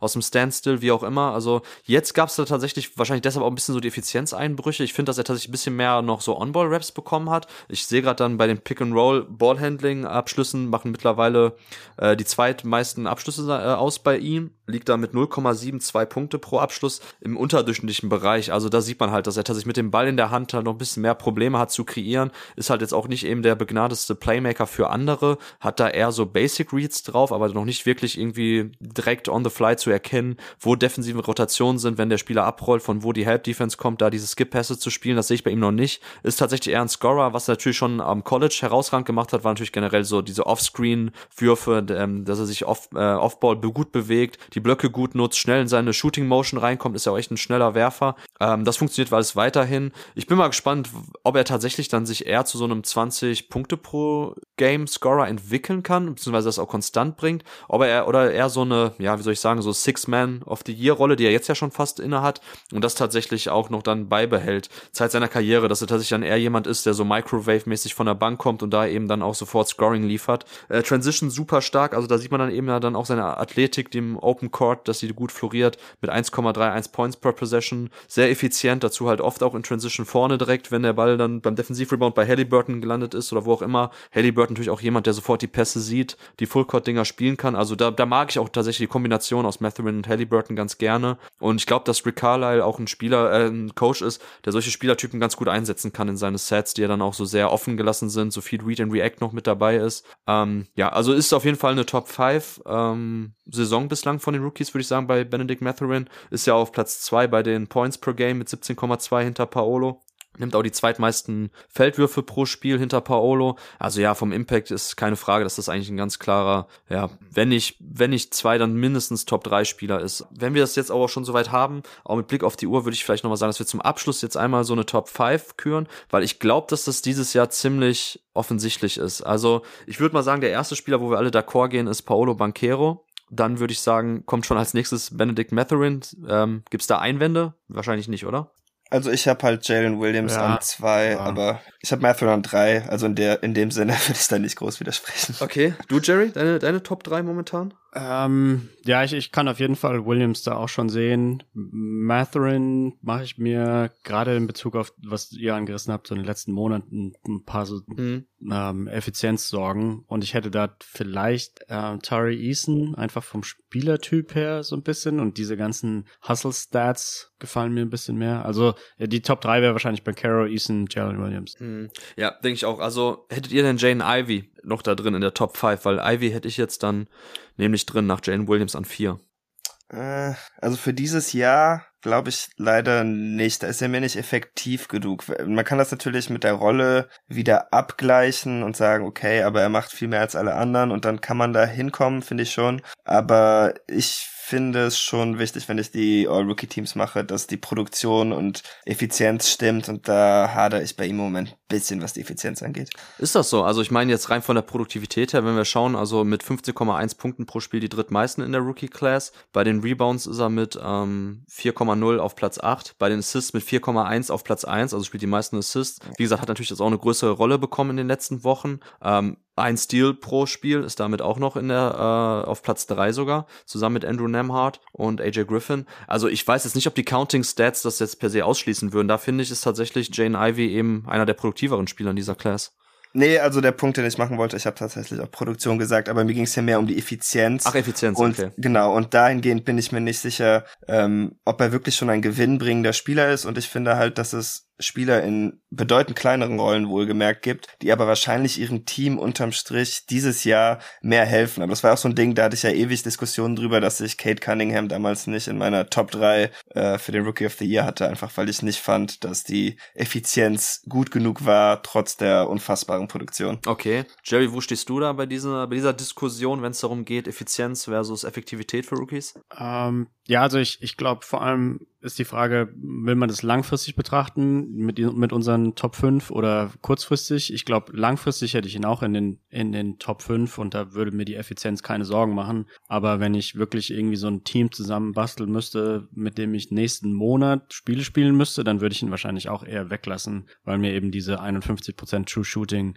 dann doch zu viel Sorgen bereiten im Moment und die ja, 31% ähm, Dreierquote. Alright, ich höre schon raus, Ivy-Fans. Ähm ähm, erstmal hier nicht wirklich vorhanden. Dann, wen hättest du denn dann an vier, Jerry, bei dir? Also wenn jetzt Tyree Eason die vier ist, wen hättest du dann an fünf? Wenn, wer fehlt quasi noch für dich? Also wenn ich Top 5, wie gesagt, zusammenstellen müsste für in der Woche oder für mhm. in einem Monat, dann wäre Walker Kessler wäre tatsächlich bei mir noch dabei. Also der Finn, der mhm. liefert im Moment das ab, was man ja, was, was man braucht für Winning Basketball. Langfristig weiß ich nicht, aber ja, die, die, die, die Blockzahlen, die Reboundzahlen und die, der Touch. Und ähm, insofern hätte ich ihn in, in meinen Top 5 dabei.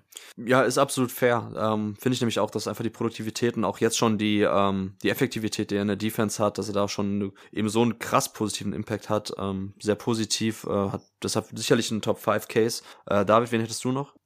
Äh, mir fehlt noch AJ Griffin, den würde ich auf jeden Fall noch auf vier packen, weil er für mich im Moment der beste Play-Finisher vom Flügel aus in der Klasse ist wahrscheinlich. Ja, okay, dann unterschlägt man Matthew natürlich, aber der macht da schon ein bisschen mehr. Ähm, aber jetzt unter den begrenzteren Skillsets ist Griffin für mich der beste der Klasse wahrscheinlich. Alright, okay, dann fehlt ja quasi bei euch bei dir, David, dann noch die fünfte, weil ich meine, Andrew Nembhard haben wir jetzt noch nicht heute angesprochen, ist natürlich jetzt auch in einer Backup-Point Guard-Rolle aufgeblüht bei den Pacers. Ähm, Gerade auch jetzt eben bei den Counting Stats aufgeschlossen zu den anderen Spielern. Ist jetzt mit 8,1 Punkte pro Spiel jetzt noch nicht der Scorer, aber gerade auch bei den Assists mit 3,8 eben auf Platz 3, ganz knapp hinter Paolo Banquero. Ist für euch Andrew Nemhardt schon jetzt ein Kandidat auch für eine Top 5, also vielleicht da die nächsten Wochen noch rein sneaken könnte, wenn es so weitergeht? Jerry, wie siehst du das? Ich bin kein riesiger Nemhardt-Fan. Also das sind ja glaube ich, auch nur per Game Stats, die du da anreißt, oder? Also ich genau, das waren ja, das waren die rein per Game. Ja, genau. ja, ja. Ich ich schaue eigentlich, muss ich zugeben, auch eher selten auf die per Game. Ich, ich schaue tendenziell lieber auf die per 100 und ich glaube, da, da sticht er nicht ganz so positiv raus, glaube ich, oder? Äh, ja, also grundsätzlich bin ich ganz deiner Meinung. Ich bin auch ein großer 100 Possessions Fan. Das zu normieren macht einfach viel mehr Sinn. Ich bin jetzt aber gerade bei so Rookie-Class-Dinger, beziehungsweise mhm. wenn es aktuell geht um das Ranking so, ist, ich kann die Produktivität halt nicht ganz ausklammern, weil es oftmals halt so die Sample Size schon so gering ist, das hoch zu skalieren, ja. finde ich ja manchmal, könnte einen Trugschluss bringen, gerade weil manche Spieler ja auch eher so nur in der Garbage Time zum, zum Einsatz kamen. Deshalb würde ich bei Andrew Nemhardt zumindest jetzt auch vom Eye-Test her sagen, dass er tatsächlich auch schon richtige Minuten sieht, dass die Produktivität in diesen Minuten stimmt. Hat er jetzt auch schon das eine krasse 30-Punkte-Spiel, war das ja, glaube ich, drin. Ja. Also ähm, ich habe ihn zwar jetzt auch noch nicht, ich hätte auch AJ Griffin als meinen fünften Spieler in der Top 5, aber ich kann schon sehen, dass bei Andrew Nemhardt, ähm, dass da eine vernünftige NBA-Karriere bei rumkommt, so als Tyus Jones-Verschnitt. Und das ist natürlich auch ein Spielertyp, der immer sehr schwierig zu äh, finden ist, im Sinne von, diese Spielertypen gibt's wie Sand am mehr fast am College. Ne? Also diese knapp six foot, six foot one Guards, die einfach gute Pick and Roll Playmaker sind, ähm, einigermaßen werfen können. Aber das ist halt die Frage, so wer bleibt wirklich kleben in der NBA im Team, wer kriegt die Chancen, wer ist defensiv nicht angreifbar genug und es ist immer also so dieser Tyus Jones Spielertyp, Spielervergleich wird ja oft genannt bei solchen Spielern und das finde ich am meisten schwierig dann im Vorfeld klar zu definieren, wer dann wirklich den Sprung schafft. Aber dieses Jahr scheint es Andrew Nemhardt zu sein. Ja, auf jeden Fall gut für die Pacers. David, wen hättest du sonst noch? Ja, ja sorry, Jerry? Ja, gut, auf jeden Fall angenehm für die Pacers, dass man da in der zweiten Runde jemand bekommen hat, der, der so solide spielt und tatsächlich starten kann. Das sieht man ja auch sehr, sehr selten. Ja, ist halt auch ein super Bargain dann, ne? Ja. Von dem Deal her, genau. So, ich glaube, sonst hätten wir es, David, oder hast du noch irgendeinen Spieler, ähm, den wir noch nicht ja, gar nicht also, hatten? Nee, meine nähere Auswahl haben wir auch schon besprochen. An fünf habe ich tatsächlich Keegan Murray, aber mein Platz sechs ist Andrew Nemhart und mein Platz sieben wäre Walker Kessler gewesen. Also in dem Sinne ähm, sind wir da dann doch relativ nah beieinander, würde ich sagen. Denke ich auch, ja. Ja, cool, Jungs. Dann würde ich mal sagen, mit Blick auf die Uhr, knapp Stunde 45 hier im zweiten Part, äh, haben wir es so doch ordentlich auseinandergenommen, die Class. äh, ich glaube, ja, mehr gibt es wirklich nicht zu den Spielern zu sagen. Ein bisschen Luft haben wir vielleicht noch für einen zweiten Teil in ein paar Wochen oder Monaten. Ähm, aber ja, ich bin auch der Meinung, dass diese Class auf jeden Fall spannender ist als erwartet. Einfach sehr viele verschiedene Spielertypen sind. Also wir haben halt sehr viele Wings mit klaren Stärken und Schwächen. Dann haben wir eben diese Upside-Wetten mit Paolo Banquero und Jane Daniels vor, äh, Jane Ivy. Und ähm, da bin ich mal gespannt. Eben gerade bei Paolo jetzt die zweite Saisonhälfte, da fragt man sich ja auch schon, ob das jetzt zur Zeit ein bisschen die Rookie-Wall ist, gegen die er jetzt gecrashed ist. Also das würde ich auf jeden Fall noch im Auge behalten. Und dann halt die Frage, wer sich jetzt vielleicht dann auch noch eben im Zuge der ja doch etwas stärker werdenden Tanking-Bemühungen von manchen Teams noch ein bisschen mehr im Fokus spielen kann, weil naturgemäß viele Spieler erst in der zweiten Saisonhälfte nochmal mehr Einsatzzeiten kriegen. Und da denke ich mal, haben wir dann vielleicht auch nochmal ein bisschen mehr, bisschen mehr Sample-Size zur Verfügung für die nächste Runde, die wir dann, in der wir dann diese Spieler besprechen werden. In diesem Sinne, ähm, ich wünsche euch noch einen schönen Tag, Jungs. Vielen Dank für eure Zeit, dass ihr euch jetzt eben dann auch die Mühe gemacht habt, einen Deep Dive zu der Class zu machen. Ähm, wir sprechen uns dann demnächst nochmal und alle Zuhörer, vielen Dank fürs Zuhören. Ähm, wir hören uns dann an dieser Stelle sicherlich auch demnächst wieder und ansonsten wird es hier weitergehen mit Luca Cella und Jonathan wird dann demnächst auch wieder zurückkommen. Von daher vielen Dank, dass ihr meiner Premiere und meinem Debüt hier bei Jeden Tag im als Host geil gewohnt hat und Gerne. Jerry, David, euch noch einen schönen Tag und alles Gute. War cool. Ciao. Bis dann. Gutes. Rookie-Debüt. Danke dir.